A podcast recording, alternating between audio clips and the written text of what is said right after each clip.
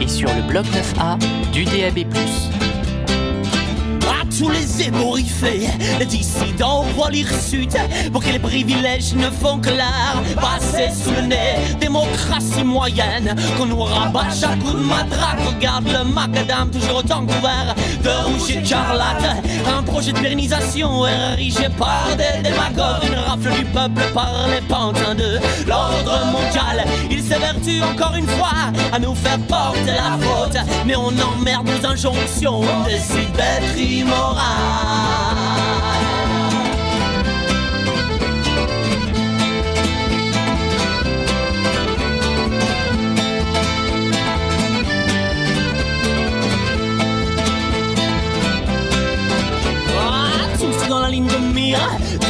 obscur qui veut te faire des codes instruits par notre nouvelle dictature. L'ancien inculte, ignorant, bâtard, dans le gentiment pour désigner réels acteurs de ce foutoir. On partage la connaissance alors qu'il propage la confusion. L'on dit pour le bien du peuple, mais arrêtez de nous prendre pour des cons. Les dealers de bonne le Jacques de Jacques de ne font que Jacques. Pour une poignée de dollars se voit contraint de couper le monde de toute son humanité.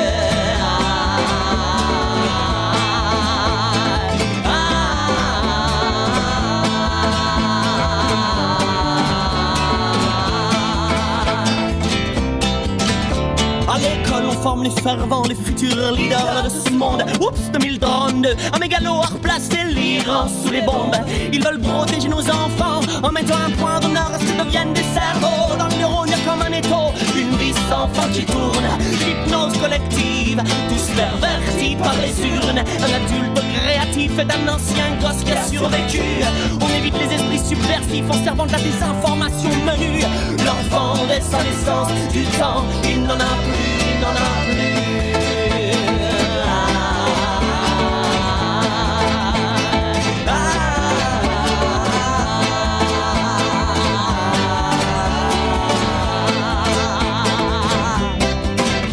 Dans un pays où les idiots sont les rois, nos libertés, elles se meurent en toute sécurité. Est-ce un oiseau dans le ciel qu'on voit là? Et on en fait ses gestes pour garder ma mise sur nous autres débraillés, accablés par le fait de devoir tous les jours être en cavale. Y en a cavale, les sornettes sorties de la bouche de ces rapaces, plutôt crever que de laisser libre cours à l'omerta. Plutôt crever, crever.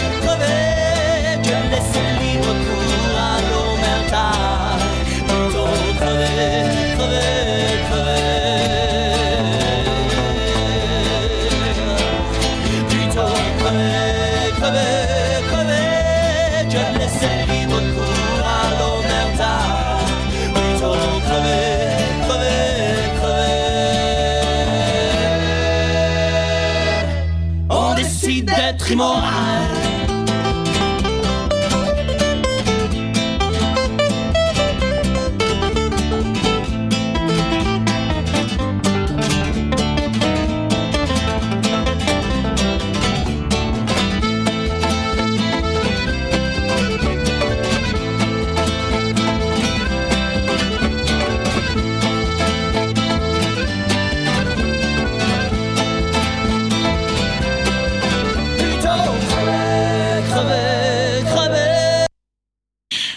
Évidemment la planification écologique qui va structurer l'agenda de rentrée. Nous aurons la question de l'immigration qui euh, va structurer nos travaux de, de rentrée. Qui euh, va structurer nos travaux de, rentier, de rentrée. Qui euh, va structurer nos travaux de rentier. Et là aussi, nous avons continué d'avancer à marche forcée. À marche forcée. Causecommune.fm alors nous aussi, chez Cause Commune, on a décidé qu'on allait continuer à avancer à marche forcée, n'est-ce pas, euh, Patrick? Bah, on n'a pas le choix. Je pense qu'effectivement, c'est ça où, comme dit la chanson, on n'a plus qu'à se, faire sauter. Euh, voilà, on est on est coincé entre le, le, suicide euh, et la lutte. Je pense que le, le monde ordinaire n'existe plus aujourd'hui. bon, ok. Non, non ça, ça, me fait rire parce que euh, la, le comment dire, la, la, bonne tendance aujourd'hui. alors, tu prends pas, tu prends pas régulièrement le le, le métro, Patrick, mais c'est les bonnes nouvelles et a en ce moment là tout un tas de d'écrans. on s'interrogera plus tard évidemment sur l'empreinte carbone de, ces pubs qui ne nous annoncent que des bonnes nouvelles. C'est le média positif. Et donc tu as des petites vidéos à la con, voilà. bon, je voilà, ça, ça, me fait penser à, à, à, ça. Je le mets en parallèle avec euh, ce que tu venais de nous dire, qui n'était pas forcément teinté d'un grand espoir. Mais heureusement, heureusement, Métrobus pense à nous. Euh, Mais la tu fais la publicitaire de, de, de, la, de la RATP. Ouais. Bah, tu fais la transition parce que justement le, le la, la dynamique de positivité, euh, elle est elle est justement euh, proposée euh, très très brillamment par euh, Francis Lepage, qui, qui nous montre comment le discours euh, Alors Franck, Franck, néolibéral. Franck. Franck ah, Lepage. Franck Lepage. Ouais, mais, ouais. mais on, a, on a toujours autant de problèmes avec les. Ah, Francis, c'était ton pote d'enfance. Écoute, on est ravis. on est absolument euh, ravis de de de l'apprendre. Bah écoute, la transition a été faite, donc on va s'écouter Lepage et puis on revient juste après, s'il veut bien euh, démarrer. Ah bah oui, non, c'est moi qui fais de la merde. Je recommence. Hop. La prophétie de George Orwell se trouve réalisée aujourd'hui, c'est-à-dire qu'on nous a peu à peu supprimé tous les mots négatifs du vocabulaire qui nous permettait de nommer négativement le capitalisme et donc de le penser négativement et qu'on ne les remplace par des mots positifs. À partir du moment où on n'a plus que de la pensée positive, on n'est plus en démocratie puisqu'on ne peut plus penser les contradictions du capitalisme. À partir du moment où on ne peut plus nommer quelqu'un un exploité mais qu'on est obligé de l'appeler un défavorisé, euh, cette personne n'est plus victime d'un exploiteur. C'est juste quelqu'un qui n'a pas eu de chance. Et donc on, on s'est dit qu'il fallait absolument qu'on commence à se défendre. Sauf que nous n'avons pas les moyens, aujourd'hui nous n'avons pas encore inventé les moyens de nous défendre contre du langage positif. Comment est-ce qu'on se bat contre la démarche qualité? Vous êtes contre la qualité, vous? Hein, démarche qualité, c'est des gens qui se suicident hein, aujourd'hui dans un certain nombre d'entreprises, puisque c'est pas une démarche qualité, c'est une démarche productivité, bien sûr. Comment est-ce qu'on se bat contre l'harmonisation des diplômes, contre l'autonomie des universités, tous ces jolis mots qui sont en fait des horreurs euh, extraordinairement oppressives. Comment on se bat contre l'excellence? Comment on se bat? Eh ben, on sait pas. On sait pas, et donc les syndicats sont complètement euh, coincés dans des effets de langage. Hein, quand euh, un licenciement collectif s'appelle désormais un plan de sauvegarde de l'emploi, eh ben, allez vous battre contre un plan de sauvegarde de l'emploi quand vous êtes un syndicat. Et merci euh, Franck Lepage et euh, merci euh, Jean-Philippe qui du coup valide Patrick ta définition du, du prompt ou en tout cas ton association du prompt à un ciment puisqu'il nous dit c'est pas mal cette image du prompt comme ciment entre l'homme et la machine. Merci Patrick. Voilà. alors pourquoi ce pourquoi il est important ce, ce, ce, petit passage là 1 minute 18 de Franck Lepage qu'on connaît notamment comme créateur, inventeur, imaginateur, on va dire ça comme ça des euh, conférences gesticulées. Hmm. Bah, Pourquoi c'est important? Bah, je pense que tu as une petite idée quand même. Ah bah oui, moi j'ai une petite idée, mais euh, tu sais qu'on fait cette émission pour celles et ceux qui nous écoutent, Patrick. Oui, bah vas-y, commence toi, vas-y, vas-y, dégaine. Bah écoute, je, bah alors déjà dégaine. En, fait, ce qui est assez euh, perturbant avec euh, avec ce genre de, de, de petits mmh. passages et euh, bon, il y a, y a, des heures et des heures hein, sur YouTube mmh. de de Lepage, c'est que en fait, ce qu'il nous dit est d'une ex excellente accessibilité, c'est-à-dire que c'est euh, donné à toutes et toutes euh, de simplement à un moment se poser, euh, de considérer les termes du capitalisme aujourd'hui pour masquer la réalité violente dans laquelle il se il se déploie. Et surtout par laquelle euh, il se déploie, et de se dire, mais oui, là, on nous prend quand même pour des cons. Euh, le mm. plan de sauvegarde de l'emploi, on sait tous que euh, ce sont des plans de licenciement massif.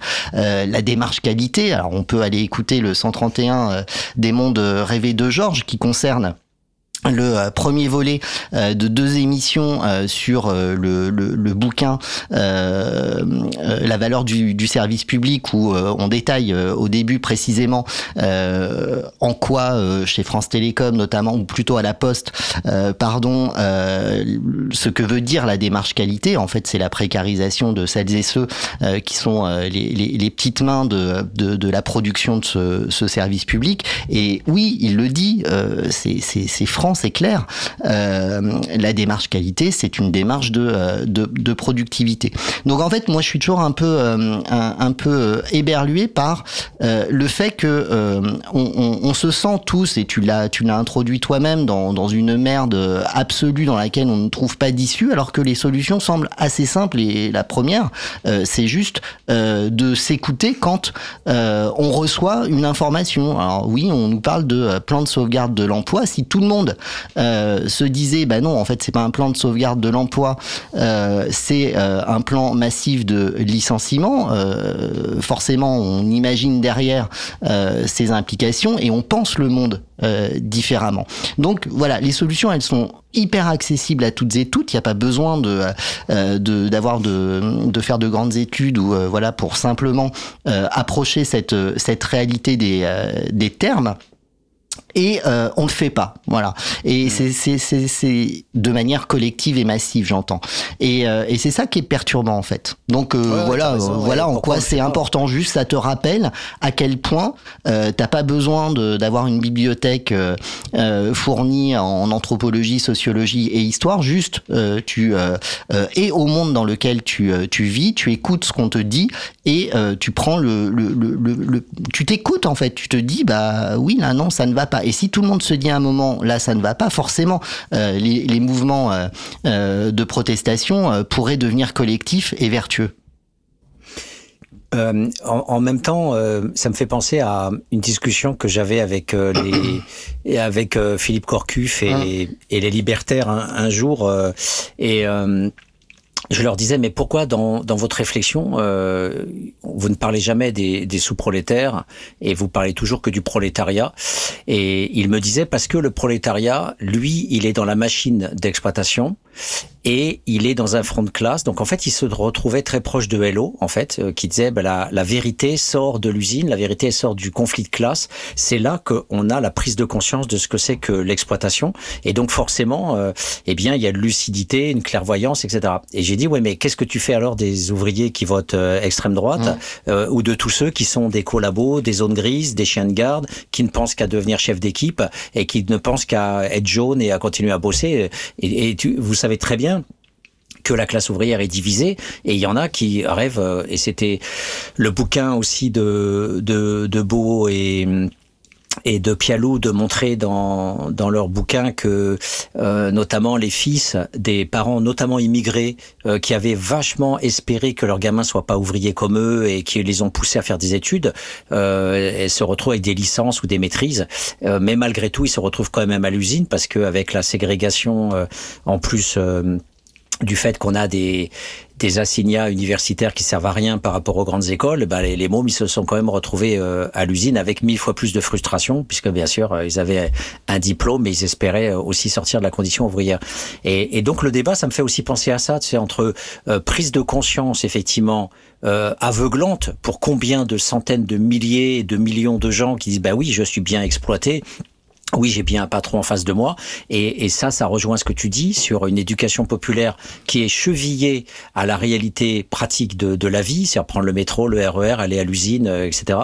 Et, et puis de l'autre côté, il y a aussi dans la pensée euh, critique la pensée de l'aliénation. Et, et, je pense que c'est ça la complexité, c'est comment sortir du bidochon, comment sortir du beauf, comment sortir de l'aliéné, comment sortir du jaune.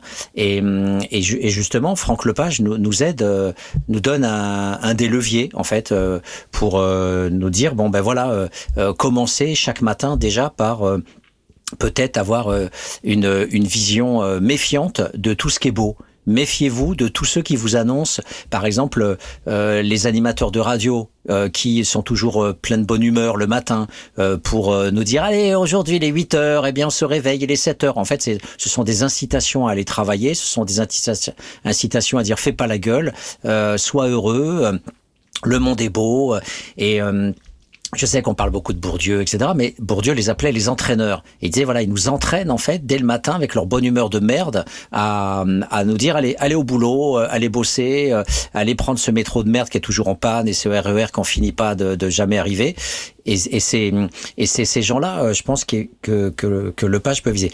Et, et moi, je dirais, bah, ok, euh, mais en même temps, le culturalisme de Lepage, je pense qu'il ne il ne il se bonifie aussi euh, quand tu euh, fais aussi du structuralisme, c'est-à-dire quand tu mets en perspective euh, l'intention que les dominants ont de te de t'assigner au beau, à la bonne humeur, avec effectivement tout ce que tu viens de rappeler sur les démarches qualité, sur la pseudo autonomie des universités, sur toujours des mots d'excellence, de beauté, etc. Quand les dominants parlent effectivement de de ce qu'ils font, c'est toujours beau. Et, et, et de l'autre côté, quand ils parlent de, des dominés, c'est toujours euh, mal. Les pauvres sont toujours des feignants, des assistés. Et je regardais. Oui, d'ailleurs, bah, regarde Macron, la dernière sortie de Macron euh, dans la montagne, je crois, euh, c'est et c'est le titre de la une. le smicard préfère de la préfère se prendre un abonnement VOD que de bien bouffer. Ouais. Ça, c'est Macron, quoi. Et ouais. ça, ça illustre exactement ce que tu viens de dire. Ouais, c'est c'est c'est c'est caricatural et, et c'est tout le rôle des faits divers aussi de euh, par exemple les milliards d'émissions qu'il y a à la télé sur la police ou la gendarmerie euh, euh, dans la dans les petites villes de France partout affrontés aux sécuritaires euh, aux jeunes bourrés qui sortent des bars et qui se bagarrent partout euh, les cités bien sûr avec les les planques pour choper les les le cannabis et, et les drogues par par les dealers. Et puis et bien sûr la la diabolisation absolue, euh, notamment le film hier sur la, la bande Abadère et la fraction Armée Rouge, qui est un, le summum de ce que la bourgeoisie bontin de Arte est capable de faire en diffusant ce, ce film pourri euh, sur la bande Abadère. Alors certes, qui nous montre en arrière-plan euh, un certain nombre de, de saloperies de, de, du capitalisme, avec euh, notamment une manifestation. Ça commence par une manifestation contre le, le chat d'Iran, dont on sait qu'il a eu des milliards, comme tous les, les tyrans. et donc, tu as une manif anti-chat, et là, tu vois d'un seul coup une répression féroce des étudiants allemands avec beaucoup de un, étudiant sera d'ailleurs tué et, et, et, donc, euh, on voit la montée en puissance, certes, dans une base euh, euh d'un État allemand répressif, etc. Et on voit la, le fait qu'il y a la guerre contre le Vietnam, et, tout le monde est d'accord. Tout le monde sait aujourd'hui que la guerre du Vietnam, c'était effectivement une guerre impérialiste aussi dégueulasse et pourrie que ce que font en ce moment euh, l'État d'Israël sur euh, sur les Palestiniens. C'est de, de, même type, hein, bombardement des civils. C'est aussi pourquoi les Américains sont pour moi pas du tout une démocratie, euh, mais un État libéral, euh, fasciste, mais qui, voilà, bref, on peut rediscuter euh, à volonté sur ça. Mais et donc du coup, ils ont toujours été dans, dans, dans de l'ultra-violence qui, qui, pour eux voilà euh, et, et, donc du coup la bande Abadère euh, rien ne permet de les rendre sympathiques parce que dans le film euh, le, le, le, leader Bader est, est, perçu comme un fou euh, absolument incontrôlable même quand il est alors justement c'est ça ce qui est intéressant c'est que je me demande pourquoi ils ont mis ce film sur la bande Abadère et après on voit à un moment donné euh, toute l'équipe euh, partir dans les camps d'entraînement de l'OLP mmh. alors je sais pas ouais. s'ils sont en Égypte ou ou, ou, ou au Liban j'en sais rien mais en tout cas, on les voit s'entraîner. Et le type est tellement entre guillemets euh, hystérique, euh, il arrive avec euh, des filles qui, qui, ont les seins nus, etc. Et, et donc du coup, bah, les, les, Arabes musulmans sont, sont, un peu scandalisés, même si ça se passe dans les années 70, qui était beaucoup plus libéral. Et, et, donc du coup, le chef de l'OLP, euh, à un moment donné, n'en peut plus et, et dit à, à, Bader de se barrer avec sa bande.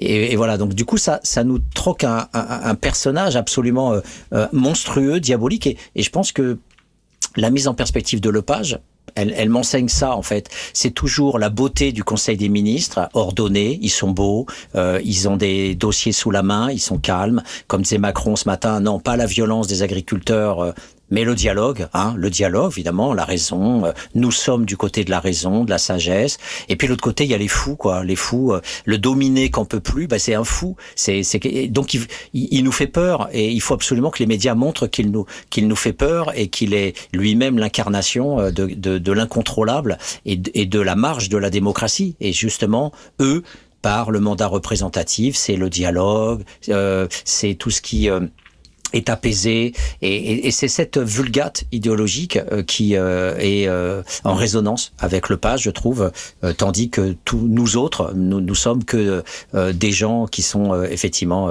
mauvais mauvais payeurs sales et, et, toujours dans le devoir de prouver qu'on a le droit d'exister. Parce que en fait le pauvre doit prouver qu'il a le droit d'exister et Et c'est toujours la même chose avec les femmes qui doivent faire deux fois plus de preuves dans leur travail euh, que les hommes et, et, et, le, le, sortant de prison qui n'en finirait pas de, de prouver qu'il peut se réinsérer alors qu'on lui en donne jamais les moyens. Voilà. Donc le page, je trouve que c'est, tu vois, c'est c'est hyper important de décortiquer les mots et de voir ce qu'il y a derrière. Mais en même temps, derrière ça, il faut voir que euh, il y a automatiquement euh, la logique, on va dire d'Elias, hein, logique de l'exclusion, c'est-à-dire la disqualification, la stigmatisation euh, des, des, dominés, quoi. Donc je trouve que c'est hyper intéressant de faire ce travail en permanence et, et voilà, je trouve que c'est ce qu'on essaye de faire.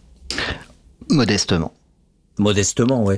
Et alors justement, euh, le ce que je trouve drôle euh, dans dans, dans ce, si jamais on met en application aussi euh, ça, c'est que il y a des conditions sociales d'application de, de ce langage-là. C'est-à-dire qu'il faut que les dominants, pour qu'ils aient la possibilité de nous infliger leur vulgate idéologique, euh, il faut qu'ils soient protégés. Donc, ils sont protégés quand ils sont dans les médias, parce que, par exemple, en mai 68, la seule chose que les étudiants gauchistes voulaient casser, c'était l'ORTF. C'était euh, d'aller euh, d'aller dans les quartiers riches. Bien sûr, les médias dominants sont cachés dans les quartiers riches. Ils sont dans le 16e, euh, dans le 8e. Euh, et donc on change de monde quand on va dans les médias dominants. Donc ils sont cachés là où sont les bourgeois. Hein. Les médias sont jamais dans les quartiers populaires. Et hum, ben, Cause Commune est dans le 18e. Voilà, c'est la différence. Et, et c'est pas euh, Radio France euh, à côté du 16e arrondissement et de la Tour Eiffel. Et donc France Télévisions ça permet à un homme politique d'y aller en toute sécurité, en taxi ou même on peut même prendre le métro sans, sans se faire agresser. Et, et ou alors c'est dans des bâtiments ultra protégés. D'ailleurs, euh, pendant le salon de l'agriculture, on a vu, hein, euh, euh, pour recréer une zone de protection, ben, on fait venir les CRS, on fait venir les gendarmes mobiles. Et là, dans un espace dangereux, on recrée une zone de sécurité où les agriculteurs pourront faire ce qu'ils veulent. Ils pourront jamais atteindre le corps physique du, du président de la République. Donc c'est c'est dans ces zones-là que ces gens-là. Et donc, le débat avorté de Macron m'a fait beaucoup rire. Parce que du coup, euh, cette ordure de bourgeois euh, euh Rousseau dont on écoutera dans quelques instants la, la bande son du canard réfractaire et qui retrace très bien le, le profil social de, de, ce riche capitaliste euh, euh, qui adore l'Europe parce qu'il en reçoit les subventions et il adore l'Europe parce que de toute façon il fait partie de ce, de ce monde-là.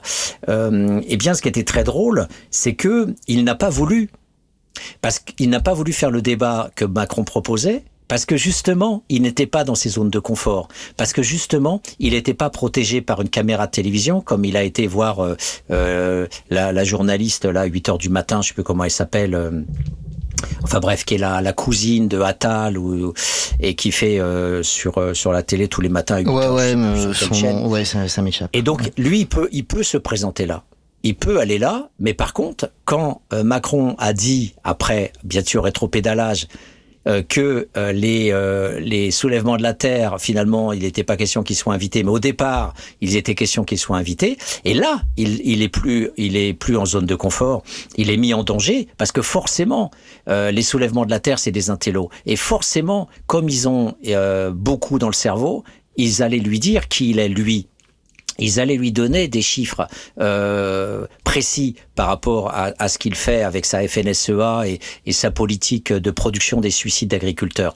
Et, et c'est ça que je trouve intéressant, c'est que là, le dominant a refusé le débat qui soi-disant est le débat des bourgeois, c'est-à-dire le débat démocratique, eh bien ce débat démocratique, en fait, il n'existe pas, parce qu'il n'existe que quand il n'y a pas de débat. Il existe que quand ils sont entre eux, quand ils sont sur les plateaux de télé entre eux, et que du coup, ils savent qu'il n'y aura pas de conflit, ils savent qu'il n'y aura pas de, de gueux, qu'il n'y aura pas de dangereux, des classes dangereuses, et de bouleversements par des gens critiques euh, qui, qui ont des armes, qui ont les armes de la critique. Voilà, donc pour moi, le renoncement au débat d'Arnaud Rousseau, il dit, il dit tout ce, tout le fonctionnement du système euh, dans son repli, dans ses caches, dans ses niches, dans ses ghettos, euh, et, et, et, voilà, et ça, et ça révèle cette, cette insupportabilité qu'on peut ressentir à l'égard des dominants, qui en fait, euh, et c'est un peu la même chose avec Israël, si on leur enlevait les armes des États-Unis et de la France, et peut-être même de l'Allemagne et de la Hollande et de combien d'autres pays, eh bien ils sont, ils sont nus, comme disait Brecht. On enlève le manteau du cardinal, et, et en fait ils font quoi? Ils brassent du sable, les Israéliens, ils s'amusent avec leurs oranges. Mais là, on rigolerait beaucoup plus si jamais il y avait plus les armements. Ils arrêteraient de faire les kékés et Netanyahou se prendrait une balle de sniper dans la tête et on aurait vite réglé la question. Donc euh, voilà, la question est toujours la protection des dominants. C'est la question euh, aussi euh, qui était posée à travers, je pense, le débat refuseux de, de Rousseau qui peut continuer à, à baver sur les médias autant qu'il veut. Mais je pense que les réseaux, malgré tout, sont sont de nature à ce que les gens euh, maintenant aient l'information sur sa fortune et, et, dont on a voilà cette précision avec euh, le canard réfractaire qui, qui nous donne quelques billes supplémentaires sur le la, le réseau, le maillage des entreprises que ce type contrôle. Regardez ce type-là, c'est le président de la FNSEA. C'est ce type-là qui représente les agriculteurs dans les réunions secrètes avec le gouvernement. C'est ce type-là qui échange des SMS avec le ministre dans votre dos. Ce type-là qui vous donne des consignes à vous sur votre mouvement, vos actions et vos revendications. Ce type-là, il s'appelle Arnaud Rousseau et ce n'est pas un agriculteur. Il est le dirigeant d'une quinzaine de grosses entreprises. La multinationale Avril, par exemple, dans l'agrobusiness, qui a fait 9 millions de chiffre d'affaires en augmentant sa marge d'enfoiré en pleine inflation, donc sur le dos des agriculteurs et des consommateurs. Il est le directeur de biogaz de Multia qui fait pousser partout des méthaniseurs stupides subventionnés à balles par le pouvoir public. Il est administrateur de Cepol, le leader français de la transformation en huile végétale. Il est le président de Sophie Prétol, une société financière qui endette les agriculteurs. Le type, il a fait une école de commerce. Il a commencé l'agriculture avec de la spéculation financière.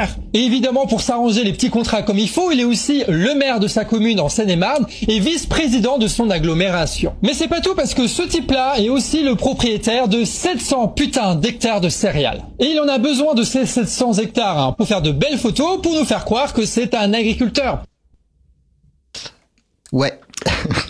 ah, c'est fort, hein. Moi, je, voilà, c'est des bonnes investigations. Euh, Euh, oui, avec des infos euh, qui sont totalement euh, publiques, ça on le sait depuis depuis le début.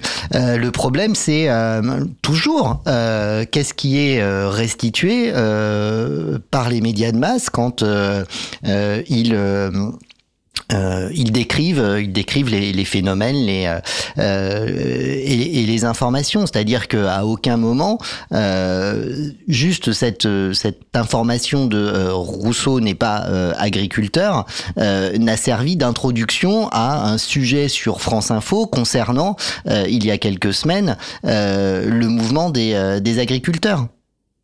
Hmm. Enfin, tu vois, c'est ça qui est, euh, assez, euh, assez fascinant. Et on revient un petit peu à ce qu'on disait par rapport à, à Lepage. Alors, j'entends euh, évidemment le, la critique que tu faisais à la naïveté à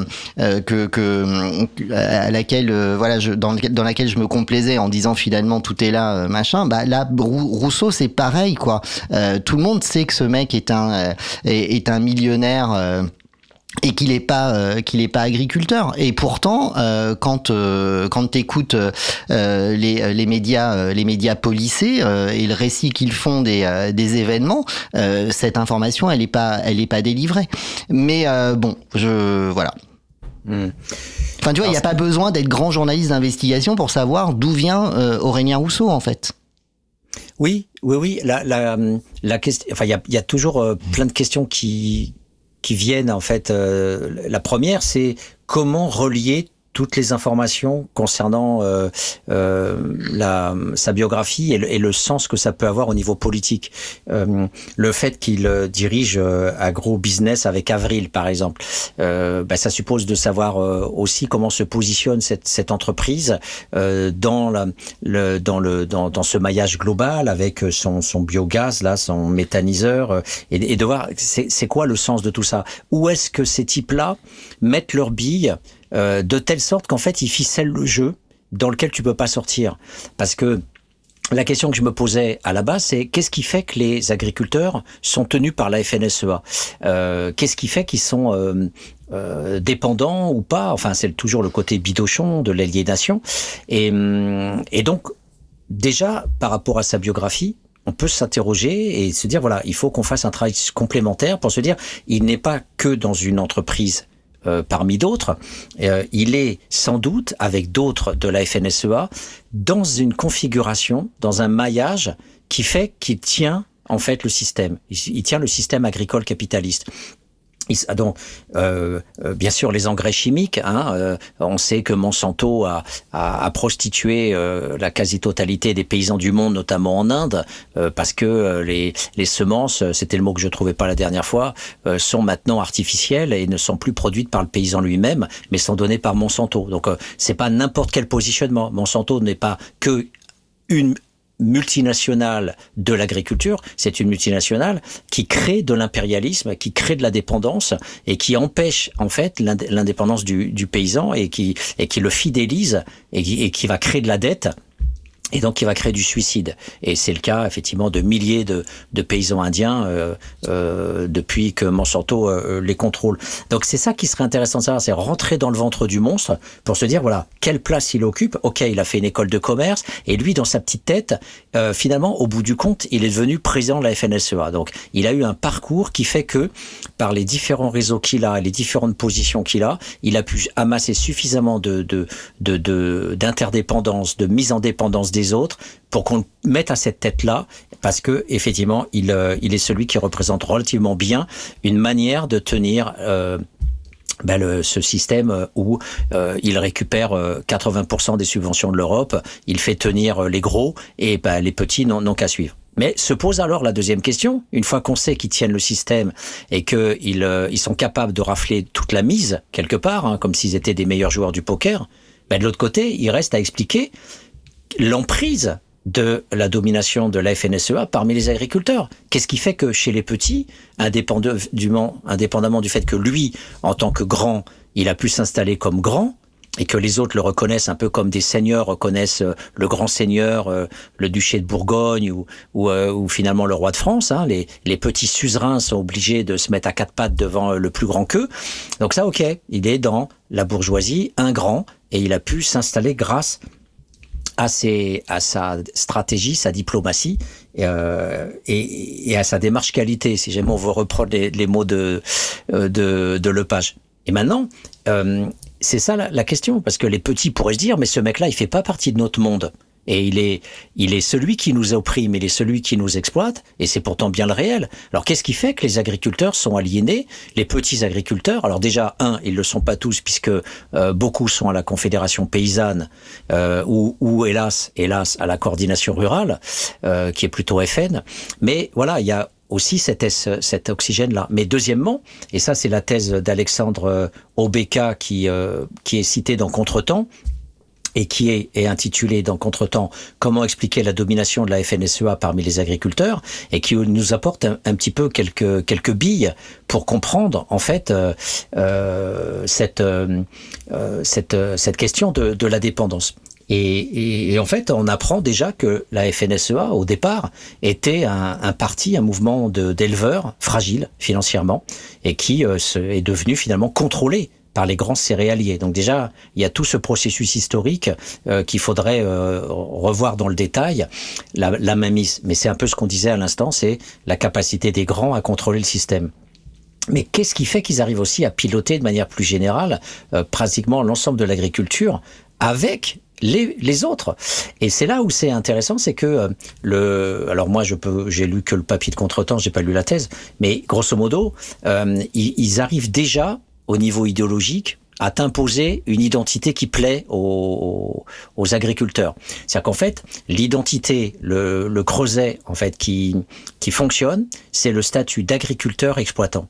Et en fait, euh, l'agriculteur se pense pas du tout euh, comme un ouvrier. On le sait bien, c'est bien tout le problème de la, la convergence des luttes. Il se pense pas du tout en termes de classe sociale, mais il se pense essentiellement comme un monde à part de la ville comme un agriculteur et qui plus est indépendant parce que exploitant. Et c'est là aussi la raison pour laquelle on ne parle absolument pas du prolétariat agricole. Euh, qui est aujourd'hui euh, euh avoisine euh, grosso modo entre 500 000 et 1 million de prolétaires euh, qui bossent, avec aussi, ne l'oublions pas, une grande partie euh, de prolétaires ultra exploités, euh, qui sont des migrants la plupart du temps, et il y a beaucoup d'affaires euh, d'exploitation, de, de, servage, de quasi-esclavage, euh, par des nervis, hein, des, des, des, agents, euh, des fachos euh, qui, qui, les tiennent, qui les enferment en fait sur le lieu de l'exploitation. je rappelle que c'est ce qui était la condition des Noirs aux États-Unis après l'affranchissement. hein, c'est le, le, système dit de Jim Crow qui faisait que les, les, Noirs étaient quand même enfermés sur les plantations aux États-Unis, même s'ils étaient formellement libres, hein, comme dit Marx. Et donc euh, il y avait des, des, des, forces armées en fait qui contrôlaient ce prolétariat et les, même les épiceries en fait euh, étaient sur place pour éviter que l'argent soit dépensé à l'extérieur de la grande exploitation euh, tenue par toujours les mêmes planteurs du coton essentiellement. Et donc en France, on a cette cette fierté pour les paysans de se dire je suis patron chez moi. Et, même le petit agriculteur quelque part est un patron qui exploite des, ouvriers, qui exploite des ouvriers agricoles. Et, on, ne parle même pas de tous les saisonniers, parce que là, ça, ça fait partie d'un débat qu'on aura avec euh, Isabelle Carrère euh, quand on recevra euh, Mauricio Aranda pour la sortie du dossier thématique Sans-abri, expérience et politique, qui parle notamment des, des nomades saisonniers agricoles, qui sont des jeunes entre la culture nomade et la culture de la survie prolétarienne, et qui souvent voilà n'ont pas de contrat de travail, sont virés des différents endroits où ils sont avec leur camion, puisqu'il y a aussi la culture du camion et du routard, et, et ce, et ces gens-là sont euh, voilà ultra exploités par les, les différents euh, propriétaires, notamment de vins puisque par définition ils sont saisonniers, donc euh, ils viennent pour récolter le, le pinard dans, dans les conditions les, les plus euh, les plus effroyables. Mais on oublie aussi, et là c'est le livre de Martinez hein, qui explique sa, condition de, de précaire euh, et de, de, de, manutentionnaire qui bosse dans des petites entreprises rurales euh, autour de Bordeaux et qui font les boulots les, les pires que ne font pas les salariés des entreprises ordinaires. On prend des manutentionnaires, euh, des agences d'intérim euh, qui vont nettoyer les, les hangars les plus dégueulasses, euh, ramasser des produits toxiques, etc. Voilà. Donc les agriculteurs sont fiers d'être des petits patrons et c'est pour ça que la FNSEA aussi remporte la bise au niveau identitaire. Et l'autre variable qui explique l'article, c'est que en fait, il y a des cadres techniques à l'intérieur de la FNSEA qui sont des conseillers en fait, qui, euh, qui accompagnent les agriculteurs qui font en fait un rôle de d'intermédiaire, de go-between pour les aider euh, à comprendre au niveau technique euh, aussi. Et ça, ils les rencontrent depuis le lycée technique. À l'intérieur, ils vont eux-mêmes intervenir dans les lycées techniques. Et donc, il y a tout un réseau qui, qui se met en place. Euh, et c'est là où, effectivement, on retrouve le pouvoir et la domination parce que ce réseau fonctionne dès les écoles et s'accompagne après quand les enfants prennent le relais des parents par des conseils techniques sur les exploitations, pour des coups des coups de main pour euh, avec le euh, les prêts bancaires et bien sûr la mise en dette. On sait bien que c'est comme ça qu'on tient aussi ces, tous ces gens-là euh, et, et, depuis les années 60, hein, l'achat du tracteur, l'achat de, de des, matériels agricoles, tout ça c'est de, de la, mise en dette. Et donc quand on est en dette, eh bien on ferme sa gueule et on, on reste avec le cadre technique de la FNSEA euh, pour lui demander de l'aide jusqu'à ce qu'à un moment donné il vous lâche et il vous dit je peux plus rien pour toi. Et c'est là où effectivement le mec se suicide et, et voilà. Donc c'est tout un système de, de de mise en dépendance, d'aide entre guillemets euh, technique, euh, d'aide voilà. Et, je trouve voilà que ça permet de comprendre un petit peu mieux comment fonctionne un système plutôt que décréter que les paysans sont aliénés hautes. En fait, il faut plutôt penser le travail de mise en dépendance. Nous, on va vite, on dit aliénation, machin, mais c'est vrai qu'on n'est pas euh, dans l'insulte en disant ça. On, on, essaye de poser un constat et, et voilà. Et ce, ce constat, c'est c'est notamment ce, ce travail parce que les dominants en fait, travaillent. Ils, peuvent proposer des ressources, ils peuvent proposer des aides, ils sont euh, des sortes de copains, euh, ils essayent de, voilà de, mettre en place euh, des, des ben c'est le côté euh, qualité, c'est le côté euh, excellence que décrivait Lepage. En fait, et ce sont pas des salopards qui contrôlent et qui dominent. En fait, ce sont des gens sympas euh, qui essayent de t'aider à, à, gérer ton, ton exploitation, à, à, à, essayer de compenser tes dettes. Et c'est en ce sens-là qu'ils ne sont pas vus comme euh, des salauds comme Rousseau, mais comme euh, des gens qui, dans une trame très serrée de petits cadres, de moyens cadres et de grands cadres jusqu'au chef suprême, étalent leur maillage sur l'ensemble de la France et font que dans l'ensemble, eh bien, on ne peut que exister en dehors de ce système et c'est pour ça que la Confédération paysanne, essentiellement, ce sont des gens qui sont hors totalement de ce système-là, hors de Lactalis, et, donc ils fondent eux-mêmes leur propre coopérative, leur propre système de distribution, euh, complètement à côté, parce que quand t'es dedans, t'es foutu. Voilà. Alors juste fake news encore sur cause commune. évidemment, j'ai dit Aurélien Rousseau, c'était Arnaud Rousseau. mais je la fais, je la fais tout le temps. Et euh, on nous informe que euh, quand même euh, le, le, débat aura eu lieu hein, sans, sans Rousseau, mais avec évidemment la coordination rurale, pas les soulèvements de la terre qui ont été annulés et la Confédération paysanne n'est pas là également. Donc manifestement Macron après les échauffourées du matin et le déploiement de, de ses flics et notamment quand même de la Bravem hein, qui était qui était sur place euh, à l'entrée du, euh, du salon a réussi encore une fois à, tirer euh, son épingle du jeu, en tout cas dans un environnement maîtrisé tel que tu l'évoquais tout à l'heure et euh, probablement euh, que euh, les chaînes d'infos et la radio publique d'information aura simplement relevé la tenue de, de, ce débat et aura dressé quelques lauriers à, à, Emmanuel. donc c'est c'était le débat a eu lieu entre la SDSEA, donc les départementales de la FNSEA et la coordination rurale comme tu l'as dit, hein, qui sont euh, essentiellement euh, classés à l'extrême droite et euh, proches du Front National.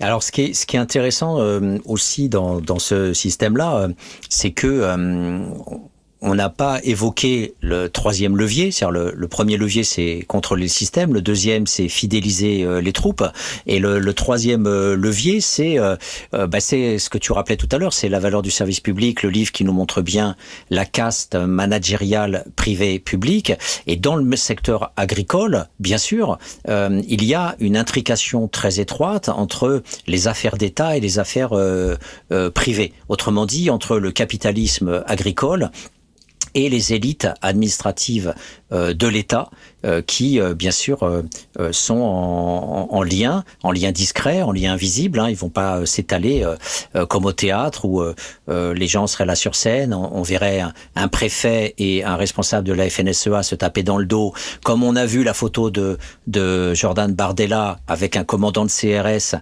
qui lui remet la médaille, où là maintenant de la CRS 8, ouais. Mm. Ouais, on a un affichage maintenant direct. Alors il y a même un, un, ancien responsable de l'État là qui vient de, de s'affilier aussi au parti fasciste, et, et donc on a on a cette forme de collusion qui est recherchée par le Front National pour sa respectabilité. Donc eux s'affichent directement dès qu'ils ont euh, cette, ce truc hallucinant de la, de la coopération entre l'habitus répressif euh, de la République et de l'autre côté l'habitus répressif politique euh, du parti fasciste.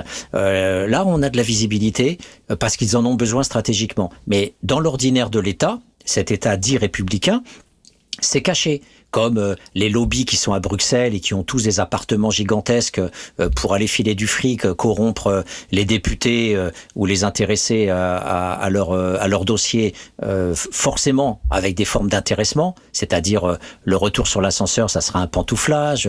Quand tu seras plus ministre, pense à reviens nous voir parce que tu sais qu'on pourra te placer dans telle entreprise ou telle autre. D'ailleurs, la quasi-totalité des ministres qui sont plus ministres ou des députés qui sont plus députés se retrouvent à la tête de grosses entreprises. Là, il suffit de, de, de, de, regarder euh, un petit peu les, les, profils euh, du personnel politique et on, le verra euh, quasi à 100% il y a toujours des sinécures qui sont proposées dans ces renvois d'ascenseurs. Et donc là, on a quelque chose qu'il faut pas oublier, ce troisième étage de cette collusion permanente, alors que l'État prétend être l'État de l'intérêt général. Bien sûr, on sait que ça n'existe pas.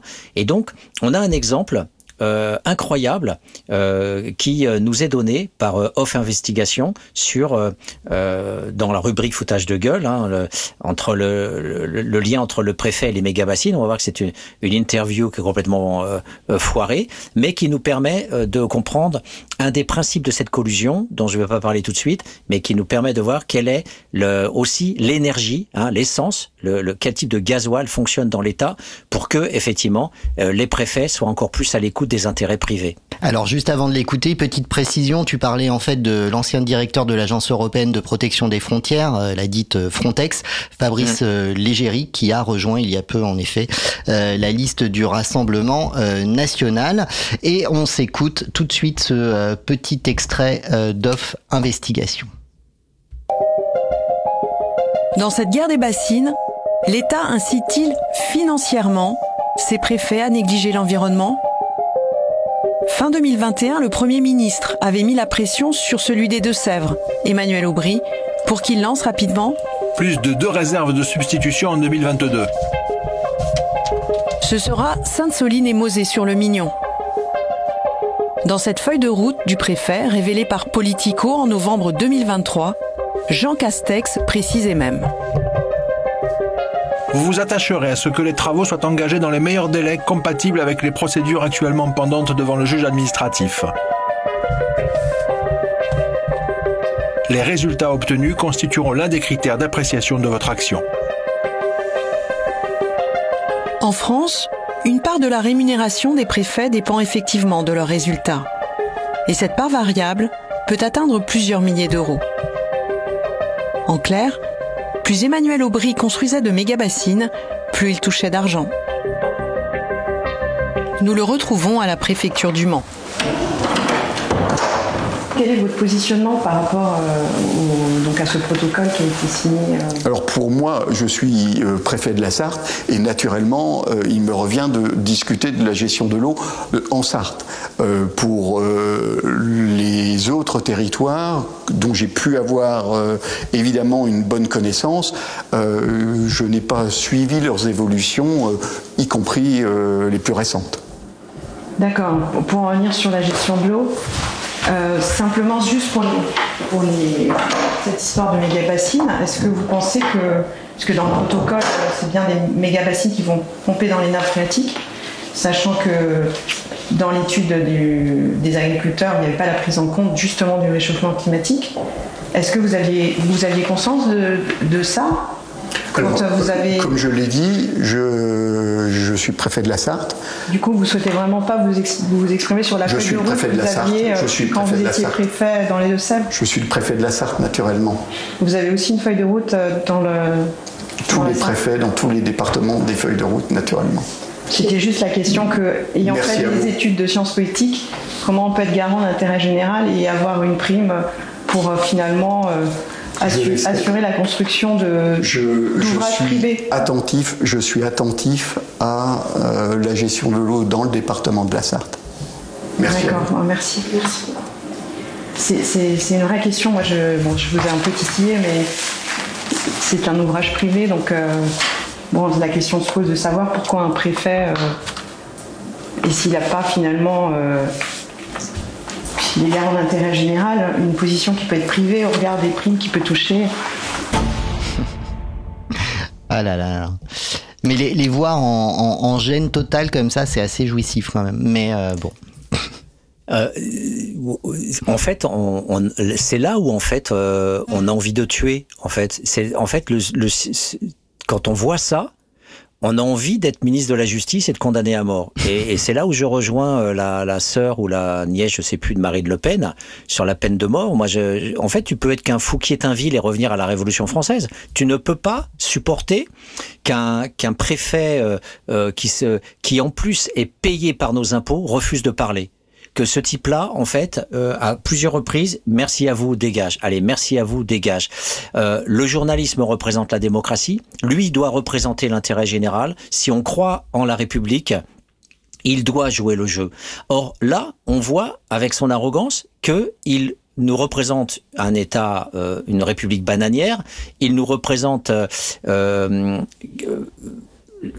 l'irritabilité de celui qui dit de toute façon je parlerai pas, je vous dirai rien, euh, euh, et il le dit même de façon ironique en disant j'ai j'ai pas suivi l'évolution récente alors qu'on sait très bien que on s'en fout de l'évolution récente. On te parle de ce qu'il y avait avant, c'est-à-dire euh, le, le, fait que tu as fait Sainte-Soline et parle-nous de Sainte-Soline, cette méga bassine, etc. Et, et, bien sûr, pas un mot sur cette histoire-là. Et ce refus de parler, alors bien, sûr, le type peut dire obligation de réserve, euh, je suis euh, un agent administratif, et bien sûr, bien sûr, l'État met la pression à mort. Euh, et, dernièrement encore, dans le canard enchaîné, il y avait euh, un ancien directeur euh, des, services secrets français qui voulait sortir un livre, et je sais plus quel ministre lui a interdit. Et le livre était sorti, en fait, il a été mis au pilon. Hein, interdiction de sortir, obligation de réserve de la part des hauts fonctionnaires. Donc c'est la raison d'État. Là, on n'est plus dans la démocratie, on n'est plus dans la République. Et la raison d'État, c'est quoi? C'est le fascisme. La raison d'État, c'est on sort du cadre euh, de la ben de, de, notre constitution et de ce qu'on a mis en place pour dire ah ben non là c'est chasse gardée du prince euh, on retombe sur Machiavel on retombe sur Hobbes euh, on retombe sur l'État autoritaire pour ne pas dire fasciste et voilà et donc c'est cette figure là en fait que qui qui fait que on ne peut que aimer la révolution dans ces cas-là. On ne peut que aimer la bande Abadère dans ces cas-là. C'est-à-dire qu'en fait, dans ces cas-là, c'est l'État qui nous produit comme bande Abadère. C'est l'État qui nous produit comme voulant être révolutionnaire parce que les voies légales et démocratiques par lesquelles on passe, nous, en respectant les cadres légaux, c'est-à-dire ces journalistes qui font leur enquête en transparence, comme ça existe de façon on va dire euh, bien plus euh, euh marqué dans les, pays du Nord, en Suède, en Norvège ou autre, où quand tu dépenses même 50 euros quand tu es ministre, tu peux perdre ton job si jamais tu l'as pas déclaré. Eh bien là, on a on a cette révélation dans ce documentaire de manière hallucinante de ce que l'on appelle pudiquement la part variable, la part variable du salaire. En fait, c'est la porte ouverte à la corruption. Voilà, c'est les primes qui sont données aux ministres. Si, encore une fois, là, on a encore du du, du Le. Hein, on va on va pratiquer du du du Franck Le oh Le Page. Le Page, c'est pas que le prénom, c'est aussi le nom. Et, euh, et donc du coup, ça s'appelle feuille de route. Voilà, j'adore.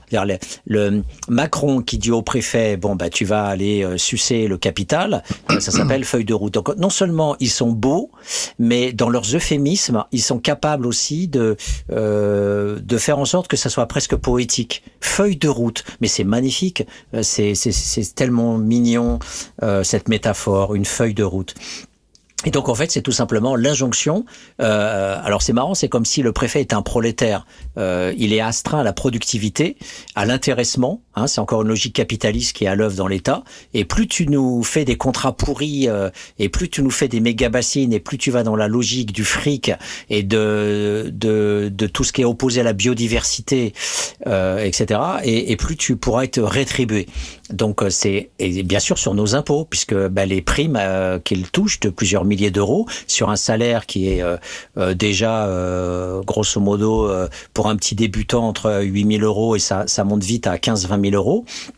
Eh bien voilà, euh, ces types-là, euh, et on, on, le sait, c'est caché, hein, on n'a pas le détail de toutes ces primes, mais elles, elles peuvent être notamment pour les, les énarques de Bercy, hein, les 500, les 500 énarques planqués à Bercy, ça peut être des, des, des des salaires mirobolants euh, mmh. de, de, de, plusieurs dizaines de milliers d'euros par mois. Et, là, et, et c'est une grande, un grand secret à l'intérieur de l'État de, de savoir précisément comment les, les, les hauts fonctionnaires, euh, de, les énarques spécialisés en économie à Bercy touchent réellement. C'est très compliqué de le savoir.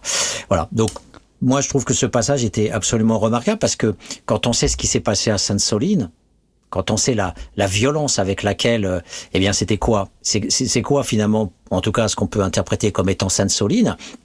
Sainte-Soline, c'est c'est le moment où il faut surtout pas plier parce que sinon on va plier sur les autres affaires. Et donc c'est le moment de la stabilisation du capital sur ce pillage des nappes phréatiques où il faut poser un capitalisme du pillage de l'eau réservé aux grands céréaliers réservé à ceux qui produisent du maïs, qui est un consommateur hallucinant euh, d'eau, et, et, et, les méga-bassines, ce sont des entreprises privées qui vont servir des intérêts privés, des plus gros, donc de la FNSEA, donc de, ce, de Rousseau et de tous ses, de tous ses copains, et c'est une des parties du système. Et c'est là où le préfet ne pouvait pas lâcher, parce que justement, compte tenu de la crise climatique, il, faut, il fallait absolument euh, montrer que l'État euh, pouvait servir euh, de bras armés pour que le capital puisse euh, pomper sur l'intérêt général, sur nos réserves foncières, sur le bien public, sur le service public, encore une fois, euh, pour, euh, pour aller dans la logique de la FNSEA et, et la logique de, de ce système, encore une fois, si bien si bien analysé euh, par euh, ce, cet immense collectif euh, qui a été piloté in fine par Claire Lemercier, Julie Gervais et Willy Pelletier, La valeur du service public, mais qui est surtout un livre qui nous montre comment fonctionne cette caste capitaliste avec avec les agents de l'État. Voilà, donc c'était c'était le, le, moment agriculture capitalisme. Et, okay. et on aura et on aura retenu qu'au détour d'une référence malheureuse à la nièce de, de Le Pen, ce que tu préconises, c'est évidemment une parenthèse révolutionnaire et ses dommages collatéraux obligatoires ben, ses oui, têtes oui. sur des pics. Et euh, effectivement. mais, mais oui, euh, c'est vrai qu'on peut pas donner des noms, mais je pense qu'il y a des têtes qui sont particulièrement bien positionnées. Euh, ouais. Sur, euh, ouais. Ben, probablement. Voilà. On ne peut que, que le dire sur un ton humoristique, étant donné qu'effectivement, euh, pour le moment, effectivement, nous n'avons pas cette fameuse période révolutionnaire. Mais ça nous pose la question aussi, quand moi je voyais le, le film sur Bader, je me dis, est-ce que j'aurais eu le courage de suivre euh, Che Guevara en Bolivie. Mm. Est-ce que j'aurais eu le courage d'être dans l'équipe de Sankara pour faire la révolution au Burkina Faso? Euh, Tu vois, la, la, question de la résistance en 39-45, euh, où à chaque fois ce sont des risques de, de mort, ça soulève aussi cette euh, grande question derrière. C'est pas simplement la révolution, c'est ceux qui la font mm. et ceux qui prennent tous les risques pour la faire. Absolument. Et euh, en parlant de risques, euh, eh bien, il y a euh, la déambulation compliquée de d'Emmanuel Macron au salon de l'agriculture, puisque, comme on nous en informe sur le chat, après ce, ce, ce, ce, micro débat minable manifestement avec les représentants de la coordination rurale et de la FDSEA dans un environnement parfaitement protégés. Euh, tous les autres, euh, évidemment, euh, continuent de, de huer Emmanuel Macron qui, manifestement, a beaucoup de difficultés euh, à déambuler euh, dans les allées du, euh, du salon de l'agriculture. Je pense qu'il va finir par se casser a priori. Et j'évoquais tout à l'heure la dernière sortie du président de tous les Français et, et les Françaises. les smicards préfèrent des abonnements VOD à une alimentation plus saine.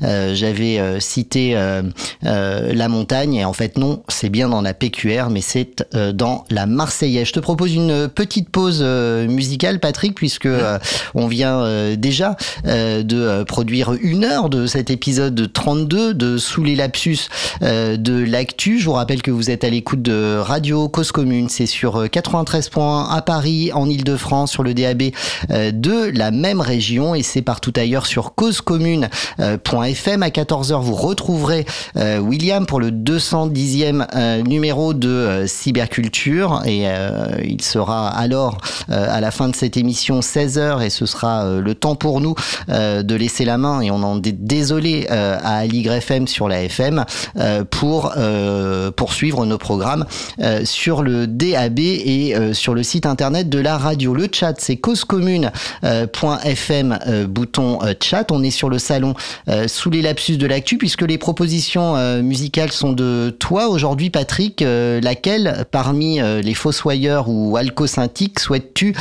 écouter maintenant pour ponctuer cette émission eh ben, Le lien avec Fouquier-Tinville, ça serait plutôt les Fossoyeurs. Alors allons-y.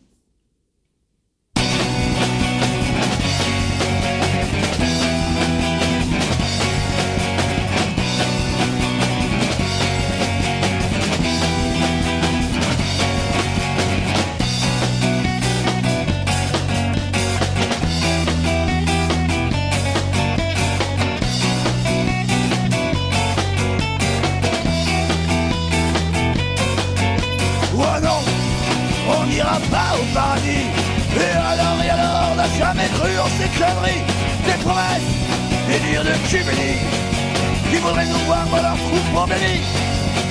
On n'a pas le temps de s'agenouiller et de prier. On n'a pas le temps de croire, on a tellement de choses à savoir. Vous qui nous perdez que par l'ignorance. C'est avec qui danse, ouais qu'on vomit vos croyances. Car tu vois, pas tellement fait la vie. Que c'est avec mépris que l'on combat vos conneries.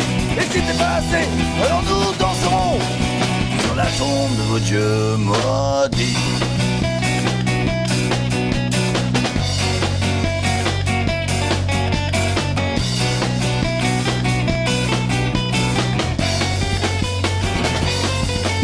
Oh non, on n'ira pas au paradis. Pas la peine d'être déçu, merci de rien, nous sommes en vie. Tu vois notre paradis, tu sais qu'on se construit. Ouais de toutes nos prières Et de dieux de mystère. Car nous tu crois a tellement fait la vie. Que c'est avec mépris que l'on combat nos conneries. Et si c'est pas assez Alors nous danserons Sur la tombe de vos dieux détruits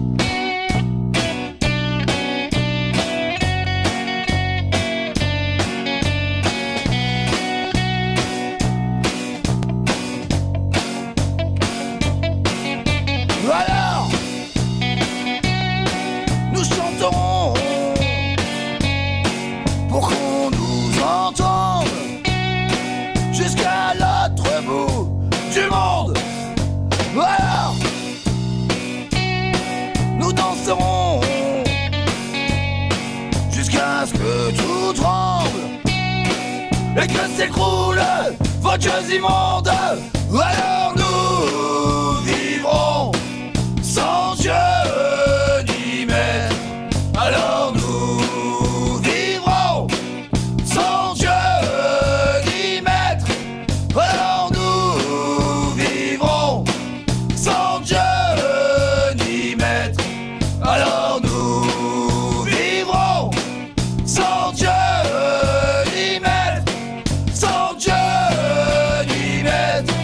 soldier.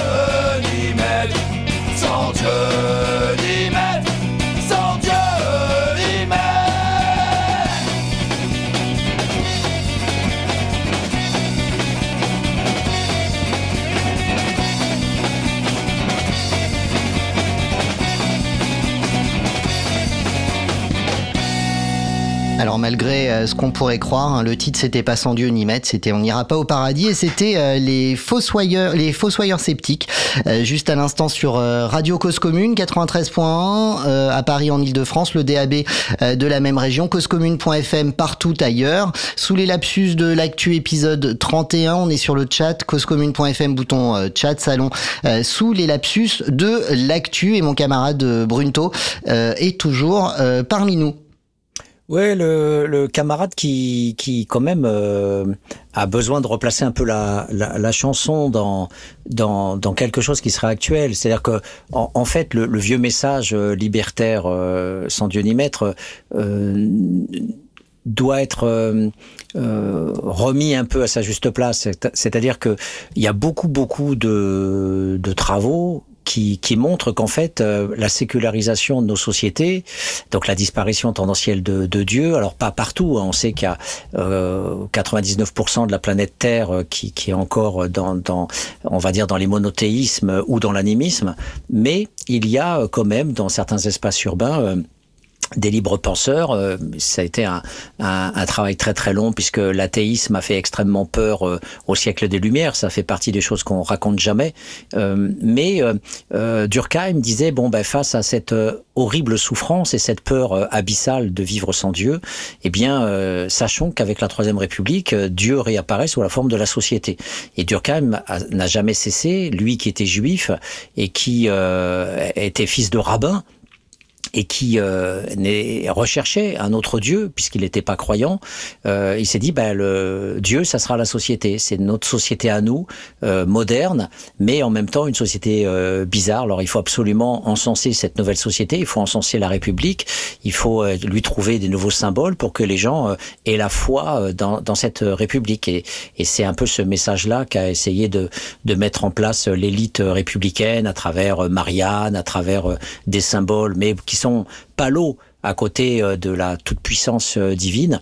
Mais voilà, c'est pour ça que la chanson doit être actualisée parce que on a quand même euh, avec ces le, système capitaliste, on a justement euh, euh, cette, ce basculement de euh, qui alors qui peut être euh, fondé sur Dieu. Hein. Beaucoup de euh, protestants capitalistes euh, euh, étaient calvinistes au départ et tout ça. Puis aujourd'hui, euh, ils sont aux États-Unis, euh, euh, tout ce qu'on veut, presbytériens, baptistes et autres. En tout cas, ils sont ou pentecôtistes. Ils sont en tout cas protestants. Il y a beaucoup de religions connectées avec maintenant les affaires. Dans toutes les religions possibles. Euh, donc ça existe toujours et c'est toujours reconfiguré. Euh, maintenant, c'est un signe de Dieu que d'être riche et d'être euh, plein de pouvoir et de puissance. Donc euh, Dieu au service du capital, ça, euh, ça se met en place. Mais même quand Dieu n'existe plus pour le capitaliste, eh bien, c'est lui qui devient Dieu. Voilà, il, s'invente les Rockefeller, les, les Rothschild, les, les grandes, les, les grandes familles peuvent se créer leur propre panthéon, leur propre mausolée. Alors on a des mausolées avec Johnny Hallyday mais euh, il y a aussi des, des, grands capitalistes qui, qui disparaissent, mais qui créent des fondations. Euh, et souvent, dans leurs héritages, ils disent, moi, je veux bien donner une partie de ma fortune, mais à condition qu'on m'encense, à tous les sens du terme, et donc qu'on mette de l'encens, qu'on te rentre dans mon petit mausolée pour m'encenser et, et, me glorifier. Donc, euh, c'est pour ça que les riches, qui veulent absolument, un, aller au paradis, et deux, rester éternels, créent aussi des fondations pour... alors, on le voit avec notamment Bill Gates qu'a, euh, faudrait vérifier dans le détail, mais qui a soi-disant filé 50 milliards pour lutter contre le paludisme ou d'autres. Voilà, la philanthropie n'est pas que une façon de légitimer le capital, c'est aussi une façon de se légitimer soi-même comme un grand et de se dire je suis pas qu'un salopard et un pourri euh, qui tue et qui rase le monde entier, mais voilà, je fais le bien. Donc les, ils, veulent avoir une bonne image euh, et, et, et, parmi ceux que euh, je déteste le moins, euh, eh bien, il y a Godin. Je sais pas si tu as entendu parler de l'histoire de Godin. Si, si, bien sûr. Voilà. Et donc c'était quand même un type qui à la base euh, les, euh, les fonderies là, euh, Godin. Et euh, d'ailleurs on a euh, l'an dernier eu l'occasion de faire un, un, plusieurs directs à l'occasion de de d'une d'une biennale d'un événement qui s'appelle Faire autrement et qui se situait au Familistère de Guise justement. Mmh. Des entreprises voilà. Godin. Voilà, donc euh, lui était dans la même veine du paternalisme comme les autres, mais avec une philosophie beaucoup plus communiste, beaucoup plus redistributive, puisque ses ouvriers étaient payés deux fois le salaire de l'époque. Il y avait euh, euh, toute une prestation sociale que l'État républicain ne donnait pas à l'époque et que lui donnait sous forme de crèche, de théâtre. Euh, enfin bref, il y avait tout un dispositif, euh, voilà. Mais bien sûr, fallait pas quitter école, épicerie, ouais, et logement. Eh, euh, t'as as foutu les pieds au Familistère? Oui, oui, on y a passé euh, trois jours. Ouais, ouais, ouais, ouais. Donc c'est impressionnant de voir mmh. l'immeuble là avec ouais, la, ouais. le dôme en verre. Absolument. Qui, euh, ouais. Bah, qui était la, la, grande place euh, où les gens devaient se croiser et, et mmh. euh, discuter. La, la forme d'agora là. c'est ça, ouais. Voilà, donc donc en fait, euh, pour rester sur nos capitalistes, je, je trouve que c'est aussi un, un, un, petit support de son très intéressant, ce qu'on va écouter euh, avec l'enquête le, des journalistes de l'UMA, qui bien sûr, comme tu disais en début d'émission, euh, on sait tous maintenant que Rousseau c'est un capitaliste, que machin machin, mais en tout cas, les journalistes de l'UMA veulent nous redire une fois de plus qu'il y a des millionnaires au gouvernement, mais ça fait quand même du bien de l'entendre, et surtout c'est intéressant de voir la réaction des journalistes derrière, qui sont pas du tout euh, d'accord. Donc des ministres millionnaires, il y en a euh, depuis un certain temps. Nous, le constat qu'on fait, et c'est pas tellement les trajectoires individuelles de chacun des ministres. Euh, euh, par exemple, on pourrait dire que Éric Dupont-Moretti, il a quelques dettes, donc son patrimoine c'est plutôt 4 millions d'euros. Le troisième serait plutôt Roland Lescure. C'est pas tellement les trajectoires individuelles, savoir s'il y a un palmarès qui sont les premiers. C'est plutôt ce qui nous a intéressé là, et c'est pour ça qu'on a voulu le faire là, euh, en anticipant un peu sur les déclarations à venir, les déclarations d'intérêt de patrimoine à venir. Euh, c'est plutôt la constitution du groupe social, euh, son l'inscription du gouvernement dans le groupe social des plus fortunés, des plus riches. Effectivement, les 5%, les 1%, euh, grosso modo, on peut considérer que ce gouvernement euh, est euh, tissé de relations.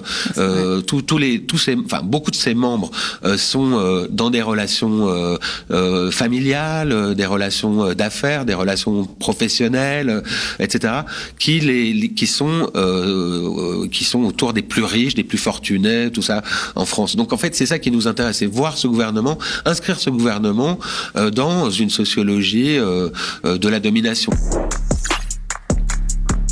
Et on doit ce son euh, aux médias que vous retrouvez sur la chaîne 350 de vos Freebox, mais aussi euh, évidemment euh, sur leur site internet et sur YouTube.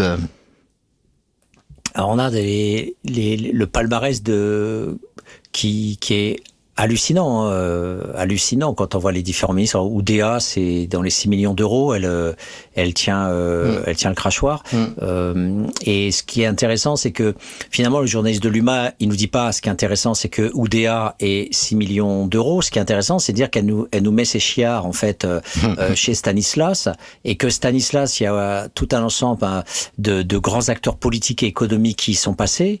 Euh, j'ai pas le détail, mais j'ai juste retenu le nom de De Gaulle parce que c'était drôle de savoir que De Gaulle était passé par Stanislas.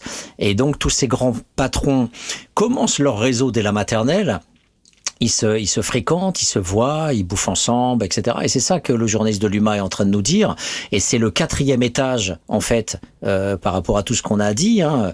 Euh, le, le système des dominants, le, le fait de fidéliser les troupes, le fait d'avoir le lien avec l'État. Mais au-delà, le quatrième étage, c'est que ça va beaucoup plus loin que le lien avec l'État. C'est que il y a un lien sociétal, euh, congénital, euh, un ADN, euh, la caste managériale public-privé qui est très bien posée là par le journaliste de l'UMA et on retrouve notre bouquin La valeur du service public une fois de plus.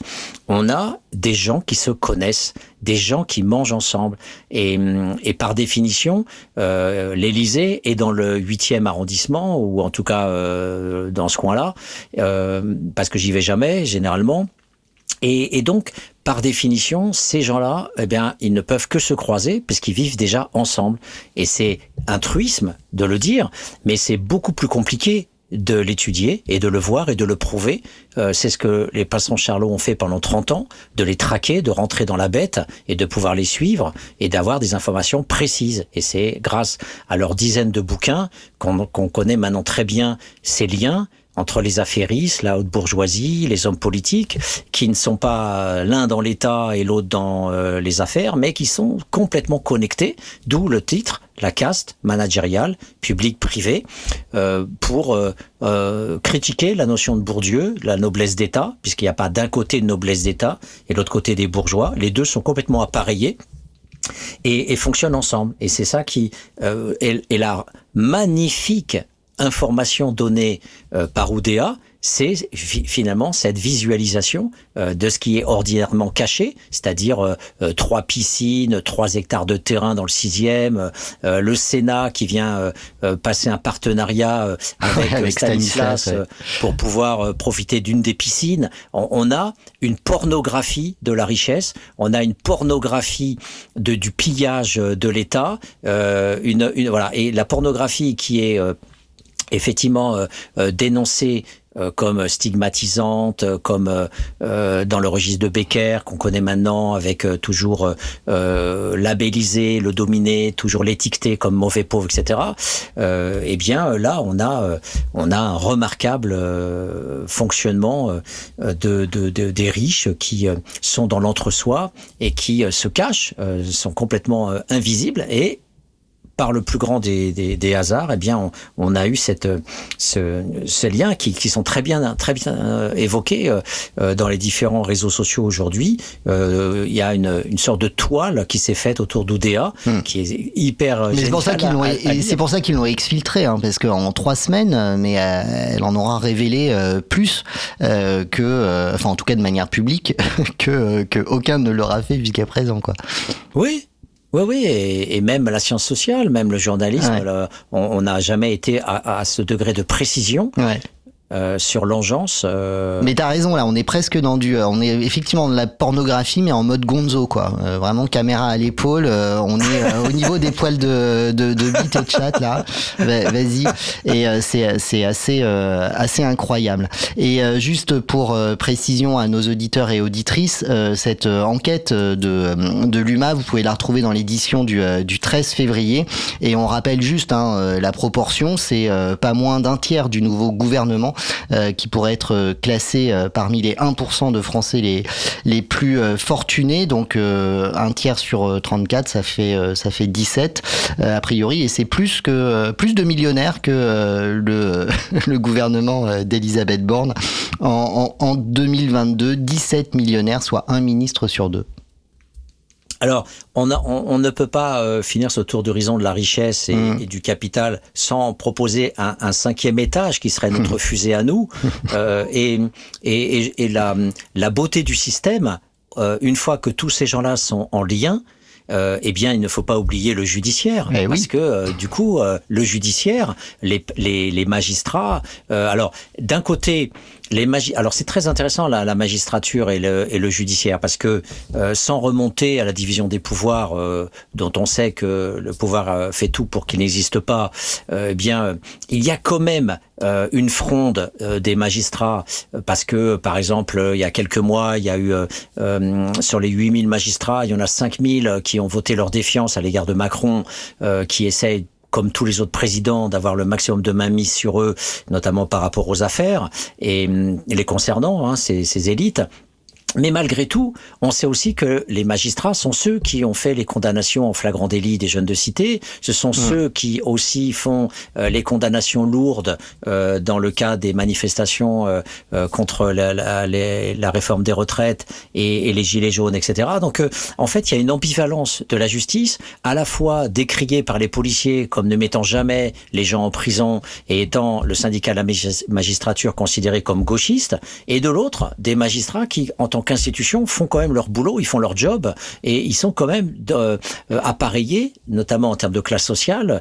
Euh, les procureurs, euh, les grands magistrats, tout ça sont- font, font partie de ces dominants euh, qui se retrouvent dans la franc-maçonnerie, qui se retrouvent dans ces grandes familles euh, et, et qui, et qui mangent ensemble, comme disait Sankara, j'adore cette expression, manger ensemble.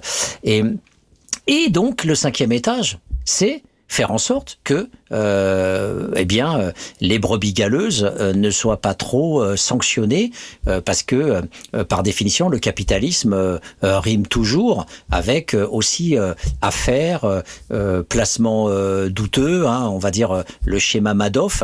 Et donc euh, bah, ce schéma Madoff il existe dans le politique aussi. Et donc euh, Sarkozy qui devient euh, le symbole absolu de la pourriture de la République bananière eh bien vient d'être condamné et euh, bien sûr, euh, cette justice euh, si gentille euh, pour les dominants, eh bien, l'a condamné à trois ans, euh, dont euh, deux avec sursis, donc une peine de prison ferme, un an de prison ferme, mais bien sûr, aménagement des peines. Alors là, c'est l'expression de Lepage, c'est magnifique. On dit pas, euh, bah, je vais te laisser sortir, tu seras peinard chez toi avec un bracelet électronique. On va parler aménagement de la peine. Bien sûr, euh, Mouloud en banlieue, lui, il n'aura pas l'aménagement de la peine. Hein. Il vend un peu de cannabis, il va se prendre ses deux ans de tôle. Mais par contre, voilà, Sarkozy, euh, on écoute l'extrait, eh bien, on réchappe une fois de plus. On vient de l'apprendre, Nicolas Sarkozy est condamné en appel à un an de prison, dont six mois ferme. La partie ferme de la peine sera aménagée, ce qui signifie qu'il ne sera pas incarcéré. L'ancien président est sorti de la salle d'audience sans faire de déclaration. Il écope de cette peine dans le cadre de l'affaire Big Malion pour avoir dépassé le plafond légal des dépenses pour sa campagne présidentielle en 2012. Il avait dépensé près de 43 millions d'euros pour un maximum autorisé de 22,5 millions d'euros. Nicolas Sarkozy avait été condamné une première fois en 2021 à un an de prison ferme pour ce financement illégal de campagne et a été rejugé fin 2023 par la Cour d'appel de Paris qui vient juste de rendre cette décision. À côté de ça, il faut savoir que ce n'est pas la seule affaire judiciaire à laquelle est confronté Nicolas Sarkozy. Il a notamment été condamné en mai dernier en appel dans l'affaire dite des écoutes à trois ans d'emprisonnement, dont un ferme. Il doit également comparaître l'année prochaine dans le cadre de soupçons de financement libyen de sa campagne de 2007. Bon, on aura compris hein, que le mec fera pas un jour de, de tôle. Hmm. Pas, pas un jour de tôle. Euh, voilà, c'est hum, une fois de plus, on le dit tout le temps sur cause commune. euh, C'est ce qui, bah, c'est ce qui fait que aussi beaucoup de gens vont vers le Front National. C'est que ces gens-là croient que euh, une propreté, c'est comme ça que le fascisme se vend Mmh, aussi. mmh, hein, le, mmh. le mouvement propre par rapport aux, aux élus de la République corrompus, alors que bien sûr le fascisme est, le plus corruptible possible de, de, de- parce qu'il se moque des cadres légaux, il se moque de l'éthique, il se moque de tout. Donc euh, par définition, euh, il, est- il est prêt à tout. Et, et donc euh, en fait, j'ai menti tout à l'heure euh, et je m'en excuse en parlant de notre fusée à cinq étages, parce qu'en fait, en fait, notre fusée elle a six étages. Et le sixième étage, en fait, c'est après avoir défendu les copains, eh bien, c'est euh, d'attaquer euh, les dominés, c'est de s'en prendre euh, aux dominés. Et c'est Aurore Berger euh, qui euh, s'en prend aux associations féministes qui auraient été ambiguës sur le 7 octobre. On va l'écouter. Le gouvernement menace d'arrêter de subventionner les associations féministes qui auraient tenu des propos ambigus sur l'attaque du 7 octobre, on t'en dit plus. Aurore Berger, la ministre chargée de l'égalité entre les femmes et les hommes, a expliqué ce dimanche que le gouvernement passait au crible les déclarations faites par les associations féministes soutenues par l'État sur l'attaque du Hamas en Israël. S'il y a la moindre ambiguïté sur des propos qui auraient été tenus le 7 octobre, je refuse que l'État soutienne financièrement des associations qui ne sauraient pas caractériser ce qui s'est passé. Aucun exemple précis n'a été donné sur ce qui constitue ou non un propos ambigu selon le gouvernement. Cette demande a été adressée à l'administration la semaine dernière et un premier retour devrait arriver dans les jours qui viennent. Après cette déclaration d'Aurore Berger, le collectif Nous Toutes a qualifié cette annonce d'instrumentalisation des crimes du Hamas et de la riposte d'Israël à Gaza et d'autres organisations évoquent quant à elles un chantage financier. Certaines figures féministes et politiques ont également critiqué le fait que la ministre ait fait cette annonce sur Radio J au micro de Frédéric Aziza, un journaliste ayant écopé d'un rappel à la loi en 2018 pour agression sexuelle. Malgré les critiques, Aurore Berger a affirmé ce lundi 12 février qu'elle ne cédera pas. Pour rappel, après le 7 octobre et la riposte israélienne, une partie du mouvement féministe a été critiquée pour son silence sur les violences et les viols commis par le Hamas. Plusieurs associations, comme nous toutes, s'étaient alors défendues en rappelant lutter pour toutes les femmes tout en condamnant sans ambiguïté les crimes sexuels et sexistes, viols et féminicides commis par le Hamas qui ont particulièrement visé les femmes, les personnes LGBTQIA+, et les enfants.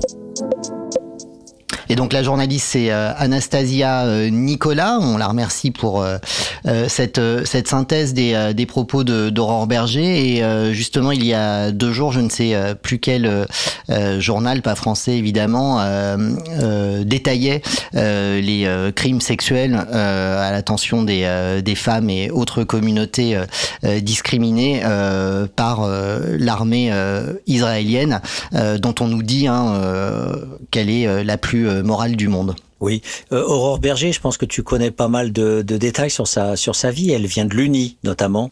Et ce qui euh, ce qui ce qui est intéressant dans dans dans le droit capitaliste, euh, c'est son c'est justement le fait que qu'on peut quasiment lui faire dire tout ce que l'on a envie de lui faire dire. Ouais. Et, et, le terme euh, euh, les associations qui auraient été ambi ambiguës, pas claires par rapport au 7 octobre, en fait, on peut jamais savoir ce que ça veut dire. Non, et d'ailleurs, Anastasia euh, Nicolas le rappelle, euh, sans que à aucun moment on ne décrive ce qu'est un, un, propos ambigu. Voilà. Et, et, ça, ça nous, ça nous renvoie là aussi à Lepage, bien sûr, sur toujours faire attention aux mots, et ça nous renvoie aussi à Cazeneuve, avec euh, la fameuse expression susceptible. Ouais, donc la fameuse loi de 2017, oui. La loi, voilà, et, et, donc du coup, au cœur de la République, on a un déni du droit au cœur du droit, le droit capitaliste, euh, le droit de l'État de la raison, le droit de l'État fasciste, euh, pour reprendre l'expression de Frédéric Lordon, euh, eh bien, c'est un État qui fonctionne avec de la latitude. Et, et, plus le droit est, est, flou, et plus les marges de manœuvre, bien sûr, sont, sont, sont énormes. Et c'est tout l'opposé, tout toute l'opposition entre, entre Rousseau et Sieyès. Rousseau, avec son, son contrat social, impose que les élus suivent ce que le peuple a voté avec non pas une élection pour un homme, mais une élection sur un projet. Et ce, cet homme politique n'est que le porteur du projet du contrat social. Alors que CIS nous dit, bah, tu votes et ferme ta gueule, hein, vote et tais-toi. Et donc, du coup, après, le mandat représentatif donne la, la latitude absolue aux représentants pour faire ce qu'ils veulent. Ils sont juste élus. Et il n'y a pas de projet derrière, si ce n'est un programme, effectivement, que la plupart du temps, on, on ne suit pas, ou alors euh, toujours le même, hein, c'est-à-dire euh, le néolibéralisme et, et, la, et la sécurité.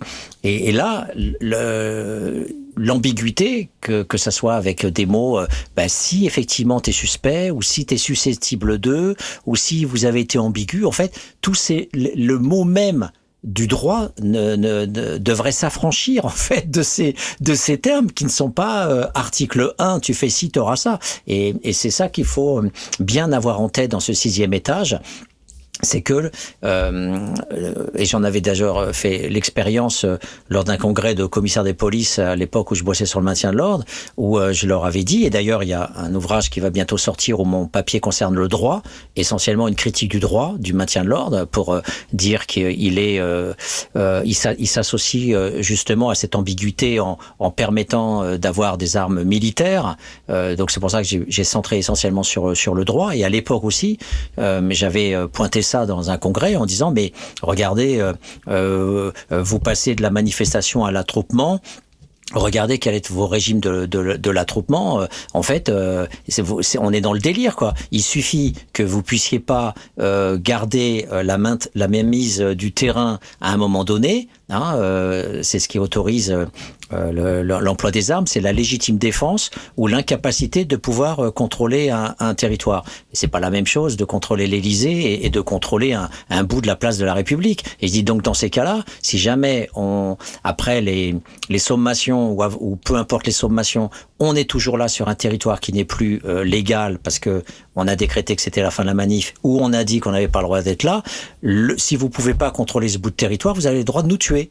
Et j'ai dit, mais c'est de la folie parce que on est dans le régime de l'attroupement et l'attroupement, ça vient de 1791, le premier régime de l'attroupement qui est rappelé dans les lois au fur et à mesure, après 1848. Et vous continuez jusqu'à aujourd'hui. Mais pourquoi vous nettoyez pas le droit?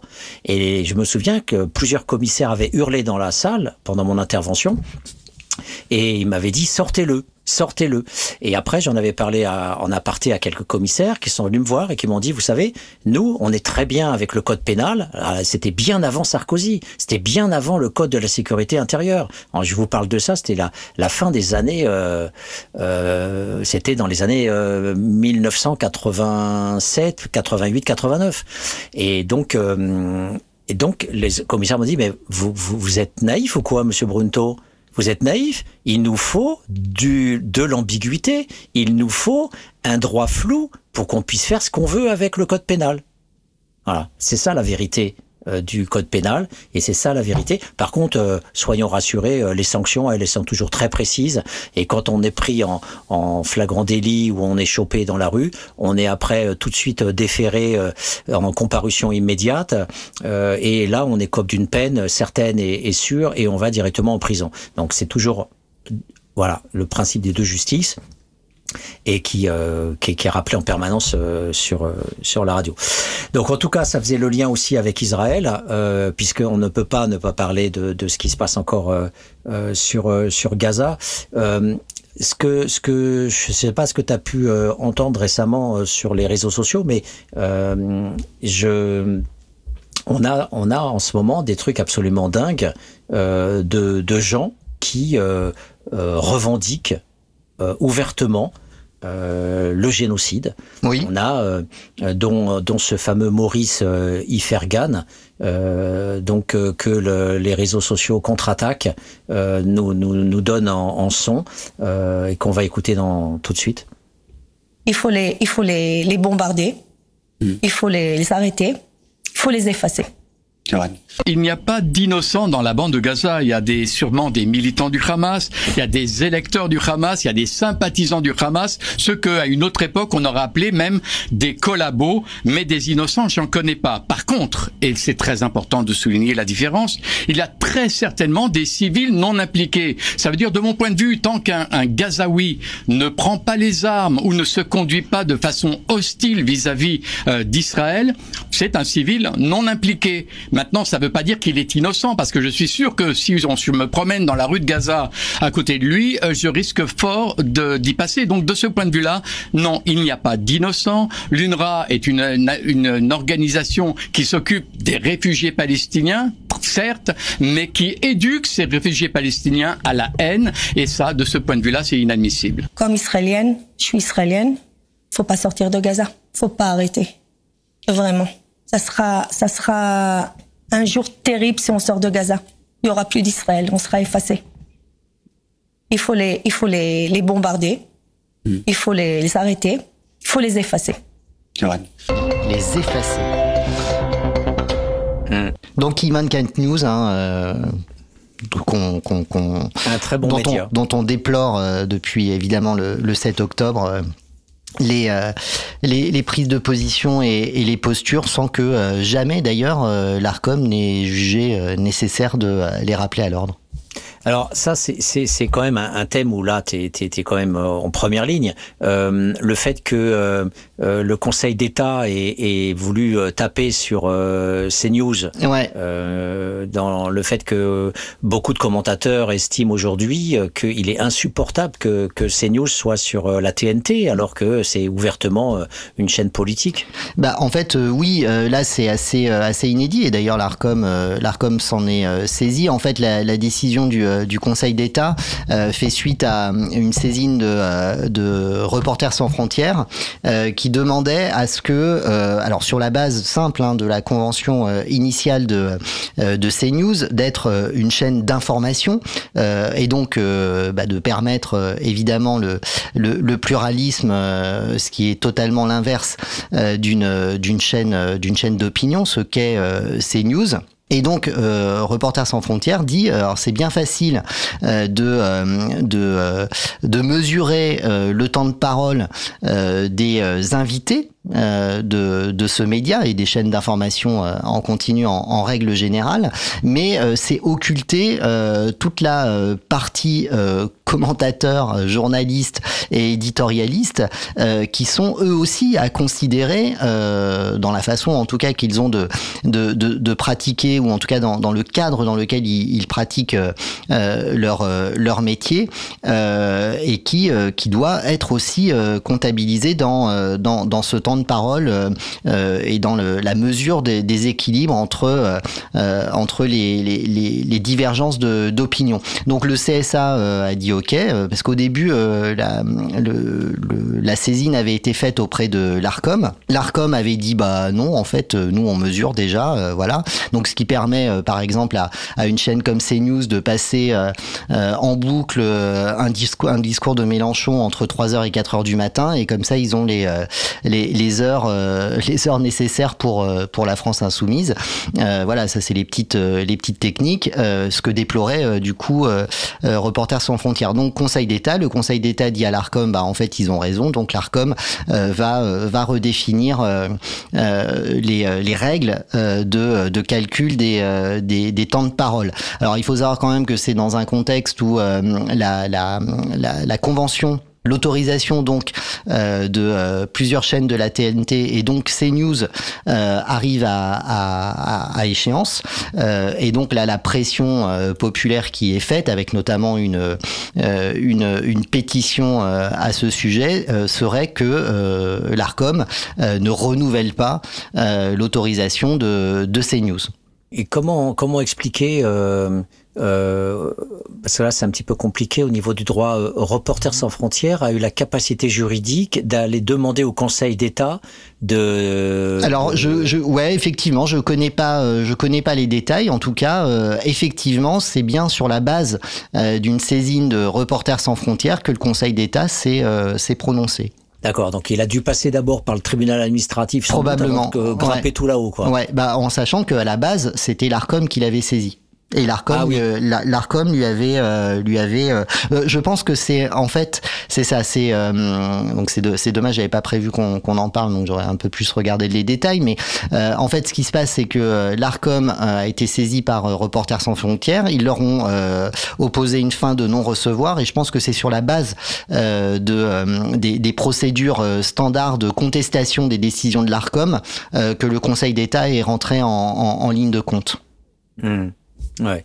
En, en, tout cas, bravo à Reporters euh, sans frontières euh, qui, euh, voilà, qui, qui, qui en, en, plus ont une, une capacité de gérer en termes de légitimité, de crédibilité euh, euh, pour pour pouvoir voilà euh, produire une information euh, euh, claire qui soit pas considérée comme une dénonciation de gauchistes ou des gens qui etc. Là voilà, c'est des gens qui sont aussi dans le système et qui disent voilà là à un moment donné il y a un foutage de gueule au niveau de oui la et dont certaines positions d'ailleurs sont, sont contestables sur sur pas mal de pas mal de points d'ailleurs ils sont contestés, mais en tout cas, ça fait rentrer dans le débat public cette, euh, ce, euh, ce, ce, questionnement autour de. Euh, mais en fait, parce que voilà, c'est pareil, encore une fois, les gens ne comprennent pas c'est quoi une chaîne d'opinion par rapport à une chaîne d'information, etc. Et ils ont l'impression là que si tu es en, en, surface du, du débat, tu as l'impression qu'on veut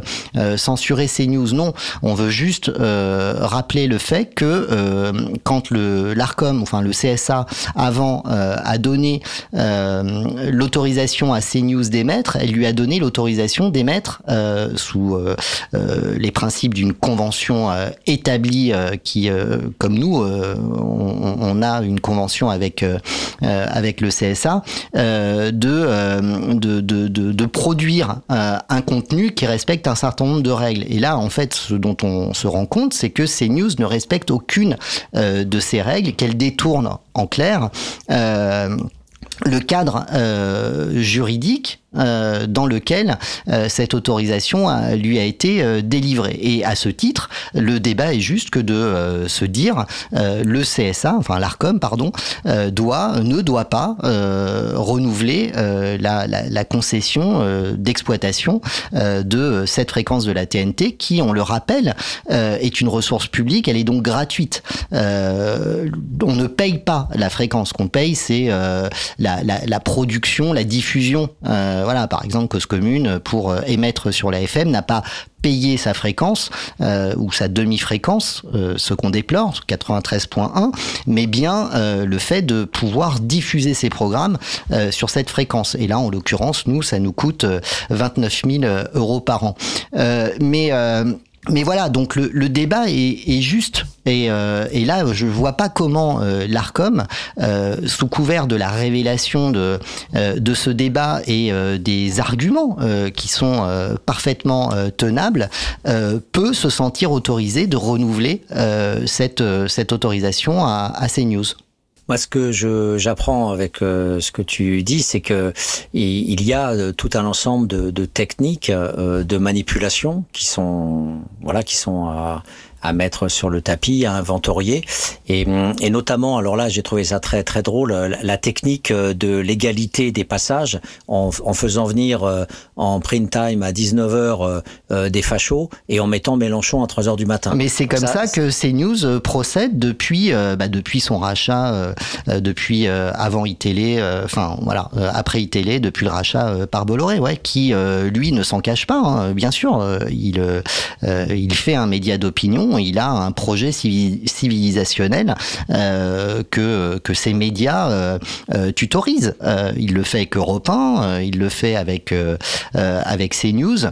Il le fait maintenant dans l'édition puisqu'il a racheté Hachette. Il le fait, il le fait dans ses journaux. Bref, c'est une machine de guerre.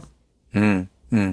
Ouais, c'est important de dire que effectivement, il y a le, le, projet civilisationnel qui qui est à remettre en, en lien avec euh, le cinquième étage dont, dont, on parlait, des, des liens euh, familiaux entre les, les journalistes qui participent. Hein. C'est très bien montré par dans le livre les, les nouveaux chiens de garde de Serge Alimi, les, les, liens familiaux tissés entre les, les journalistes vedettes, les, les voilà les poivres d'Arvor, les hauts ou les ou les pros et tout, tous ces gens qui finalement. bon, on l'a vu avec la saga euh, du Hamel, euh, enfin la dynastie du Hamel, il y a peu, oui. Et voilà, et donc ils, vivent ensemble, ils, sont les parrains des gosses, euh, ils se retrouvent dans les châteaux, etc. Et, et, et donc ça, c'est la caste. Et au niveau des, des discours, euh, alors certes, tu, tu, tu, on a le, on va dire le point d'orgue avec euh, CNews, mais je pense que le, le plus difficile, c'est de traquer euh, dans les médias mainstream euh, mou. Euh, c'est-à-dire que quand par exemple sur France 2, euh, je, je, vais avoir 15 secondes sur Gaza avec la journaliste euh, qui va parler de, du terme famine en montrant des images ou, même sans images, et, et voilà. Ah oui, non, mais attends, non, mais c'est ça qui est intéressant, c'est que ce débat, euh, je veux dire, en, en ciblant euh, CNews euh, et plus globalement euh, la sphère euh, catho, tradi et d'extrême droite de, de Bolloré avec l'ensemble de ces médias, hein, j'ai cité Europe 1, les éditions, etc., etc. il faut pas, il faut pas pour autant et occulter et même ça le révèle, euh, mettre l'accent également euh, sur cette pseudo-neutralité mmh. euh, du service public. Qu'on considère comme euh, un média audiovisuel de, de référence, mais tout comme euh, on, on, a le même problème avec Le Monde aujourd'hui. voilà, il s'agit pas de dire les méchants sont à l'extrême droite et ils sont chez CNews et Europe 1. il s'agit aussi de constater que avec ce dispositif mou et largement orienté des médias publics, on a exactement euh, le même type de, euh, procédé en réalité. Hmm qu'il faut évidemment euh, là aussi dénoncer. On le fait euh, régulièrement. Euh, là, je, je m'étonnais encore cette semaine que France Info, alors plutôt que titrer comme Le Monde le ferait plutôt la guerre Israël-Hamas. ça, c'est une manière hein, de rendre légitime évidemment les exactions israéliennes sur le territoire palestinien. France Info, elle, décide de titrer sur la guerre du Hamas contre Israël. Hmm. Donc tu vois, ça, ça, rien que ça, ça, ça dit tout euh, de, de, de, de, de, ce qu'on évoque. C'est pareil. Euh, il semblerait qu'il soit de bon ton euh, aujourd'hui euh, de euh, d'être totalement ukrainien euh, dans l'âme, euh, bon bah c'est pareil. Euh, toutes les dissensions internes à l'Ukraine, la lutte contre la corruption, ce, territoire est totalement gangréné par la, la, la corruption. C'est pas complotiste de le dire, c'est c'est une réalité. n'est jamais n'est jamais évoquée. Par contre, euh, évidemment, euh, euh, Poutine sera toujours le, le, le, pourri sanguinaire, ce qu'il est en l'occurrence. mais dans l'équilibre de, de l'information et du récit, là, on a quand même quelque chose qui nous manque quand on croit être du bon côté de la, de la barricade et qu'on qu'on se dit que, comme ils nous le disent d'ailleurs, que pas juste l'info, l'info juste c'est France Info, bah en vrai, pas plus que chez CNews. Alors pas avec le même, euh, euh, pas avec la même intention, pas avec les, les, les mêmes, euh, comment on peut dire, les mêmes, les mêmes conséquences, mais en réalité, on n'est pas dans un dispositif plus sain, au contraire. Alors tu faisais la une magnifique transition pour peut-être poser le cadre aussi de, de cette différence de traitement c'est la, la, différence de traitement entre l'Ukraine et, la Palestine. Euh, je te propose, euh, si tu le veux bien, j'ai un petit texte de Benoît Bréville qui a sorti euh, ça dans le monde diplomatique en janvier 24, mmh. qui, qui s'intitule euh, Si les vies se valaient et qui justement montre la différence de traitement, euh, alors au niveau médiatique, mais aussi de manière générale au niveau de, des, des politiques internationales euh, entre voilà les, les, les, deux les deux systèmes et ça et ça donne bien à voir en fait très clairement comment on est complètement inféodé à, à Israël et dans, et dans le même temps, euh, comment on, on diabolise euh, absolument euh, la Russie, ce qui ne veut pas dire qu'il ne faut pas la diaboliser. Bien sûr. Voilà, le traitement est complètement différent. Donc, euh, eh ben vas-y. Le texte prend deux, deux petites minutes et il est très très évocateur de ce qu'on vient de dire. Au regard du droit international, la situation est limpide. La Russie occupe illégalement son voisin ukrainien, tout comme Israël occupe illégalement son voisin palestinien, ce que les Nations Unies ont maintes fois condamné tous deux devraient inspirer la même réprobation aux Occidentaux qui défendent l'idée d'un ordre fondé sur des règles. Il n'en est rien. Dans un cas, les États-Unis et l'Union européenne se tiennent aux côtés du pays agressé, donc l'Ukraine, dans l'autre du pays agresseur, Israël. Dès les premiers jours de la guerre, le vieux continent a ainsi ouvert grand ses portes à des millions d'exilés ukrainiens dans un élan d'hospitalité à faire pâlir les réfugiés d'Irak, de Syrie ou d'Afghanistan. Les Ukrainiens nous ressemblent, a justifié un éditorialiste britannique. Ils regardent Netflix, ont des comptes Instagram, votent lors d'élections libres et lisent des journaux non censurés. Nul ne propose d'accueillir les centaines de milliers d'habitants qui voudraient fuir Gaza. Au bout de 44 jours de bombardement israélien, le président français Emmanuel Macron a tout juste consenti à recevoir 50 enfants palestiniens blessés si cela était utile et nécessaire. Washington et Bruxelles ont riposté à l'invasion russe en prenant des sanctions draconiennes contre Moscou, embargo sur le pétrole, restrictions commerciales et bancaires, gel des avoirs des oligarques, interdiction à Russia Today d'émettre en Europe. Des appels au boycott ont visé sportifs, musiciens, cinéastes, écrivains. Des expositions ont été annulées, des concerts déprogrammés. Rien de tel pour Israël. Fondé en 2005, le mouvement boycott des investissements sanctions, BDS, plaide en vain pour l'adoption de mesures de rétorsion contre Tel Aviv. Régulièrement taxé d'antisémitisme, il est mis au banc en Allemagne et interdit dans une trentaine d'États américains. En France, il fait l'objet de poursuites judiciaires, tandis que le Canada interdit d'en faire la promotion. L'inventaire des asymétries n'en finit pas. Alors que les Occidentaux livrent des armes à l'occupé ukrainien, ils en vendent à l'occupant israélien, tout en menaçant de représailles ceux qui soutiendraient militairement les Palestiniens. Le président américain Joseph Biden a qualifié la destruction de l'hôpital de Mariupol de honte pour le monde entier, mais il se tait quand Israël, par ses bombardements et ses blocus, met hors service un tiers des hôpitaux de Gaza. Aujourd'hui, il y en a plus qu'un sur Gaza parce que l'article date de, janvier et, donc aujourd'hui, il y a pratiquement plus d'hôpitaux. Il a dénoncé le massacre de Boucha comme un génocide, mais se refuse à appeler un cessez-le-feu à Gaza où près de 20 000 personnes sont mortes en moins de trois mois. Les commentateurs occidentaux ont souvent rapporté les 1200 victimes du Hamas à une population israélienne de 8 millions d'habitants, calculant que pour un pays de 331 millions d'habitants comme les États-Unis, l'équivalent des tueries du Hamas serait l'assassinat de 50 000 civils, soit 20 fois le 11 septembre, pour la France 10 000, soit 100 Bataclan. Mais qu'en serait-il si on comparait également les 20 000 tués de Gaza pour une population de 2,3 millions d'habitants? En France, cela ferait 580 000 morts et non plus 10 000. Et pour les États-Unis, environ 2,8 millions et non pas 50 000, soit davantage que le total cumulé de toutes les guerres de leur histoire, celles de sécession comprises. Près de 70% de la population de Gaza a été condamnée à l'exode, alors comparons là aussi. L'équivalent donnerait 50 millions de Français et près de 200 millions d'Américains. Voilà, donc ça c'était euh, l'article que je ne connais pas. Euh, je connais pas Benoît Bréville, euh, mais voilà, en tout cas son article montre bien euh, le, le, deux poids deux mesures pour rester poli, mais qui voilà était effarant, effarant de de négationnisme, mmh. puisque à partir du moment où on garde le silence, eh bien on, on nie euh, l'existence euh, du phénomène, euh, tout simplement.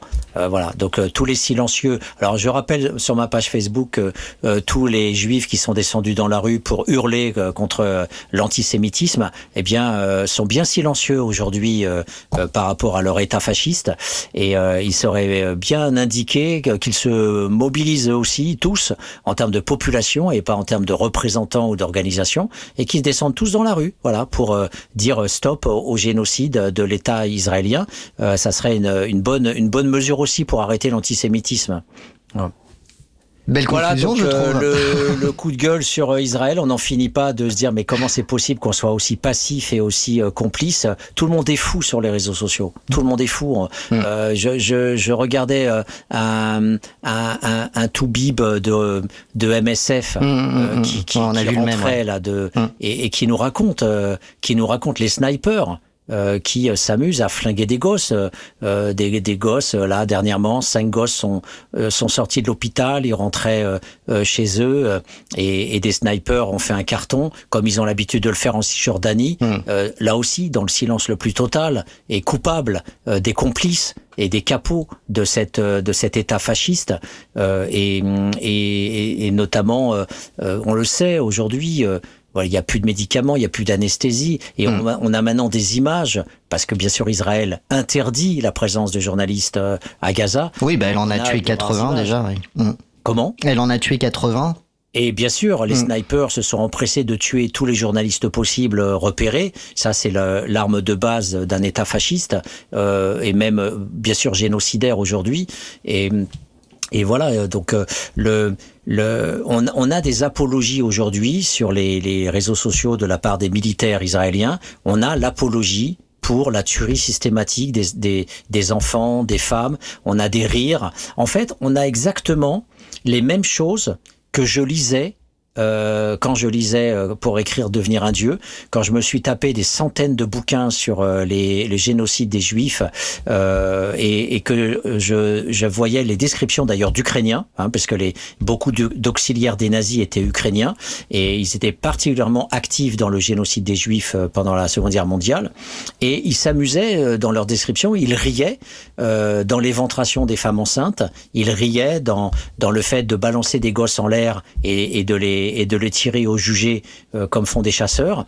Euh, et les mêmes choses ont été retrouvées du côté des Serbes quand ils ont euh, euh tenté d'exterminer les, les, Bosniaques musulmans euh, donc euh, dans, dans, les années 90 on retrouve ça dans tous les processus génocidaires et on le retrouve d'ailleurs en ce moment avec les, les, militaires de l'armée israélienne qui sont très actifs sur les réseaux sociaux et qui n'hésitent pas à se mettre en scène dans des exactions sur les populations civiles de, de, de Gaza. Mmh. Et on peut pas dire que ce soit des, des, des actes isolés, parce qu'à partir ah bah là non non non c'est un processus. Ah, oui non seulement c'est un processus, mais euh, quand, comment dire on peut. Non mais c'est partagé oui tu as raison. Ouais. C'est partagé et, et, et, et l'inaction du gouvernement de Netanyahou euh, sur ces soldats là mm. prouve qu'ils sont complices. Mm. Parce que sinon ils iraient en tôle tout de suite. Et, et, donc, euh, on ne peut pas dire, on ne peut pas invoquer, oui, mais il y a que quelques soldats qui font ça, puisqu'ils le font, ils ils ils s'étalent, ils se vautrent dans le sang, euh, dans la torture, dans, dans le génocide, euh, dans l'impunité totale. Mmh. Il y a bien une complicité d'État systématique, euh, et on le voit avec euh, I-24, bien sûr, où euh, les appels à, ouais. à la, à, au bombardement, à la tuerie de masse, en fait, à l'extermination pure et simple de tous les habitants de Gaza. Et comme le disait la bonne femme là sur le, la bande son qu'on a écouté au fait que les Israéliens vont coloniser une fois de plus Gaza. Euh, voilà, c'est un appel euh, et on le sait, on le sait. Le, le, le sionisme euh, de ce euh, non pas du partage des deux États, mais le sionisme de, du grand Israël euh, et, et, et, dans la et dans le dans la tête bien sûr, on le sait maintenant de, de tout l'Irgun depuis le départ et de Netanyahou qui est l'enfant de l'Irgun et de toutes les formations fascistes israéliennes depuis 48, depuis 1948. Mais aujourd'hui, ça se banalise. Et ça, c'est quand même assez euh, nouveau que l'on puisse avoir euh, ces, ces, ces bandes son euh, aussi aussi mmh. banalisées. Alors très vite parce que c'est la fin de cette émission, je vais euh, juste euh, citer Palu qui a réagi à, à, plusieurs reprises depuis depuis qu'on a abordé ces questions de, du, du traitement de, des guerres, hein, qu'il s'agisse de de celles menées actuellement en Ukraine par la Russie ou encore de de celles sur le territoire palestinien par par Israël. Alors donc Palu nous dit sur LCI, autre chaîne du coup d'information en en, en continu, euh, propriété du groupe TF1, si je ne m'abuse, n'a pas changé. Des militaires à la retraite cassent quand même pas mal de sucre sur les actes des militaires israéliens en relevant notamment euh, l'inefficacité à éliminer le Hamas, euh, retrouver les otages, euh, ou encore euh, il relève la disproportion des, des, des bombardements. Bon, bah, écoute, c'est tout à l'honneur du traitement de l'information de, de LCI.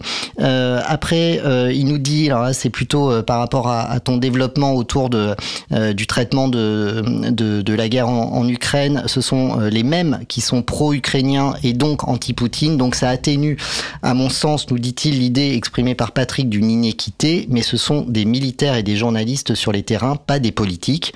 Euh, et par ailleurs, LCI recrute des Suisses, des Belges et des Anglo-Français. C'est peut-être pour ça euh, que euh, le traitement est un peu plus mesuré. Et enfin, on va conclure avec ça. Enfin, mmh. on, va, on, va, relever. Enfin, tu vas pouvoir euh, évidemment euh, répondre, Patrick. Pour moi, le conflit russo-ukrainien est plus important que celui palestino-israélien, euh, au moins pour les Européens. Je ferai remarquer ici que l'importance est donnée à cette guerre plutôt qu'à l'autre. La Russie mène une guerre hybride contre la France dans les réseaux sociaux, c'est juste, mais je on ne parle pas aussi de, euh, des euh, méthodes d'intoxication euh, de la France vis-à-vis -vis des autres pays, euh, avec les mêmes techniques hein, euh, de, de bots euh, et de manipulation des, des, opinions. J'espère qu'un jour, William, dans son émission, donc ça c'est pour Will, évoquera cette question de la guerre informatique, troll, IA conditionné, etc. etc. Merci Palu pour, pour ces remarques. Oui, bon, après, là, le on, on, peut affiner euh, sur des, des, des, points de détail. Ouais. Là, on relève nous juste un processus génocidaire euh, qui, mm. qui, est euh, accablant, alors que dans la logique de Lepage, tout le discours de sanctification d'Israël, de mm. protection d'Israël, le, le, fait qu'on continue à vendre des armes, alors qu'on sait que chaque main qui est portée sur un obus signifie des, des, des, gosses éventrés qui perdent des membres, puisque ce sont les populations civiles, donc c'est un peuple qu'on extermine. Et et, et, ça, ça se fait. Voilà, aujourd'hui en France, euh, dans, dans, les départements français, il y a des entreprises qui produisent des armes euh, qui vont être données à, à Israël. Euh, et, et c'est ça le, le cœur du, du, du, phénomène. On participe à un génocide, comme la France a participé au génocide des Bosniaques, euh, parce que Mitterrand était euh, pro-serbe, parce qu'il n'avait pas supporté le comportement des Croates qui étaient pro-nazis pendant la Seconde Guerre mondiale. Donc le, le, vieux continue à avoir ses schémas à la con de, de de, de, de, de la guerre. Euh, et de la même façon, quelles que soient les excuses de Macron au Rwanda, la France, avec l'opération turquoise, a, a, on va dire, a, a, neutralisé une intervention humanitaire euh, mondiale et a pris en charge pour casser, pour, pour masquer euh, la formation euh, des militaires Hutus par nos armements et nos cadres militaires. Et on a envoyé des légionnaires pour faire du maintien de la paix en 94 au Rwanda, mmh. mais on a totalement participé au génocide, à propos duquel je ne sais pas quelle connerie a été sortie par un diplomate français pour dire que euh, on était responsable mais pas coupable, euh, mais, mais on, on, marche complètement sur la tête. Donc euh, la France, effectivement, euh, c'est ça l'enjeu et la conclusion du truc, c'est que on a trois génocides sur le dos. Mmh depuis les années 90. Trois génocides. Et, euh, et donc, on, se de, on, on, interroge une fois de plus ce que veut dire vivre en démocratie quand on laisse dans le silence, une fois de plus, dans la participation active à travers les, les armements, euh, d'envoyer même nos armées à l'étranger, etc. Voilà, posons la question, c'est quoi une démocratie qui fonctionne comme ça? Eh bien, ce sera le mot de la fin. Merci euh, Patrick, merci à celles et ceux euh, qui euh, nous ont euh, écoutés, merci à celles et ceux qui ont participé sur le chat. Alors, je me rends compte que j'ai totalement oublié de vous donner le numéro de téléphone, euh, mais je vais vous le rappeler puisque euh, l'antenne de William, elle aussi, est bien entendu ouverte. 09 72 51 55 46, 09 72 51 55 46. Cyberculture, c'est dans quelques minutes. Le 210e numéro. vous n'êtes pas sans savoir que vendredi prochain, euh, nous serons le 1er mars et que chaque euh, premier vendredi du mois, Cause Commune, euh, l'association Libre à Toi, vous ouvre les portes de ses locaux à l'occasion d'un apéro toute l'équipe ou une grande partie en tout cas euh, sera présente. Et notamment euh, pour euh, vous proposer le second numéro euh, de euh, cette émission qu'on produira une fois euh, par mois les premiers vendredis entre 20h et 21h on l'a nommé comme un vendredi. Et cette ce mois-ci la semaine le mois dernier c'était Jérôme Sorel qui s'y était collé. Jérôme Sorel que vous retrouvez chaque lundi dans Rayon Libre à partir de 14h c'est Isabelle Carrère euh, qui euh, sera euh, à la manœuvre avec une team Girl Only puisque vous pourrez retrouver à l'occasion de cette émission Marianne Maître qui euh, nous propose euh, Encycli. Vous retrouverez euh, Eugénie Barbeza qui nous propose Liberté sur parole. Vous retrouverez Karine Bloch qui vous propose une fois par mois, la prochaine, la semaine prochaine, Vivons Sport. on retrouvera également Corinne Lecomte pour euh, pour pour pour pour accord au corps notamment. Euh, mais Corinne produit également euh, d'autres émissions de type plutôt hors série et, et, et reportage et je crois que je n'ai oublié personne. Je vais quand même aller voir euh, sur le Euh, ah oui, et pardon, on aura euh, aussi euh, le plaisir d'entendre en direct Fabiola Badoy qui vous propose depuis cette nouvelle saison le rendez-vous des formes utiles, ces conversations sur l'art que vous êtes beaucoup à apprécier. Donc Patrick, c'est la fin de cette émission, la 32 c'est la prochaine. et d'ailleurs, je crois qu'on tu seras toi aussi présent à cette Vendredi, euh, à cet retrouve. à cet apéro. Effectivement, donc je vous rappelle, hein, euh, nos locaux, c'est le 22 rue euh, Bernard Dimet, c'est à Paris, c'est dans le 18e, c'est au métro euh, Porte de Saint-Ouen. Toutes les infos utiles sont évidemment euh, sur le site de Radio Cause Commune, causecommune.fm et on espère euh, vous y euh, rencontrer nombreux et nombreuses. Pour l'heure, on se quitte avec Vie de merde, c'est Alcosynthique. Euh, Patrick, on te retrouve euh, la semaine prochaine. Et euh, William, c'est dans quelques instants. Ciao Ciao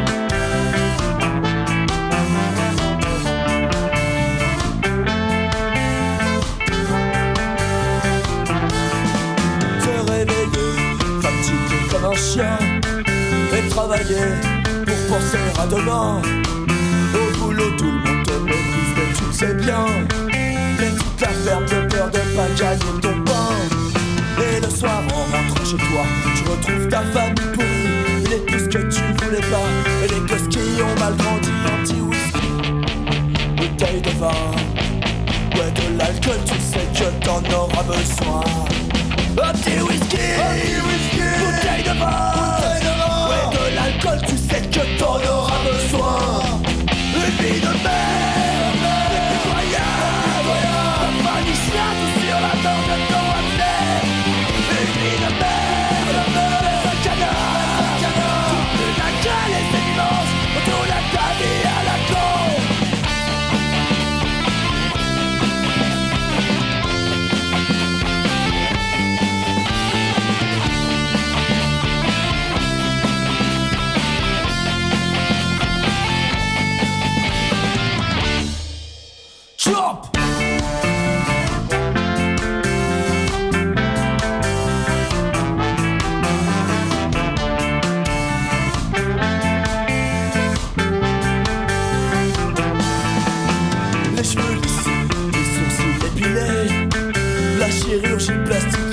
Remplacé ton nez Mais pas de culture, pas de personnalité.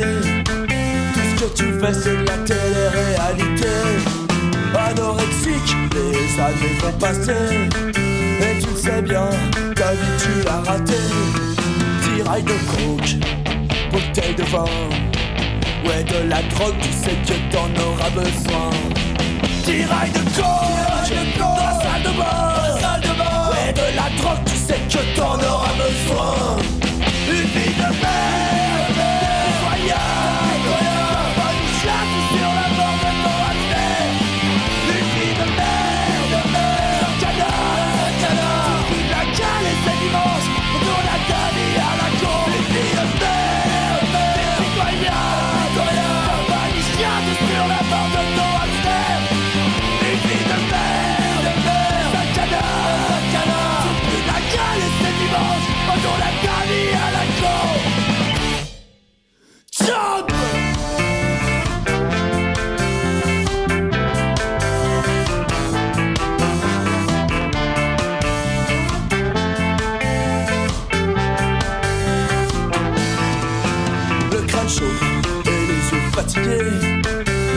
bien faire dix ans que t'aurais dû crever.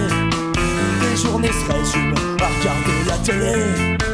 Depuis que les roulettes ont remplacé tes pieds. Et chaque soir en allant te coucher, t'as peur de pas te réveiller. Tu sais que sur la tombe d'à côté, ton nom y est déjà gravé. Pas de rail de coke, pas de verre de vin. Docteur l'a dit, ce serait trop mauvais pour tes reins. Pas de rail de coke, pas de verre de vin de la mort, tu sais que t'en auras besoin.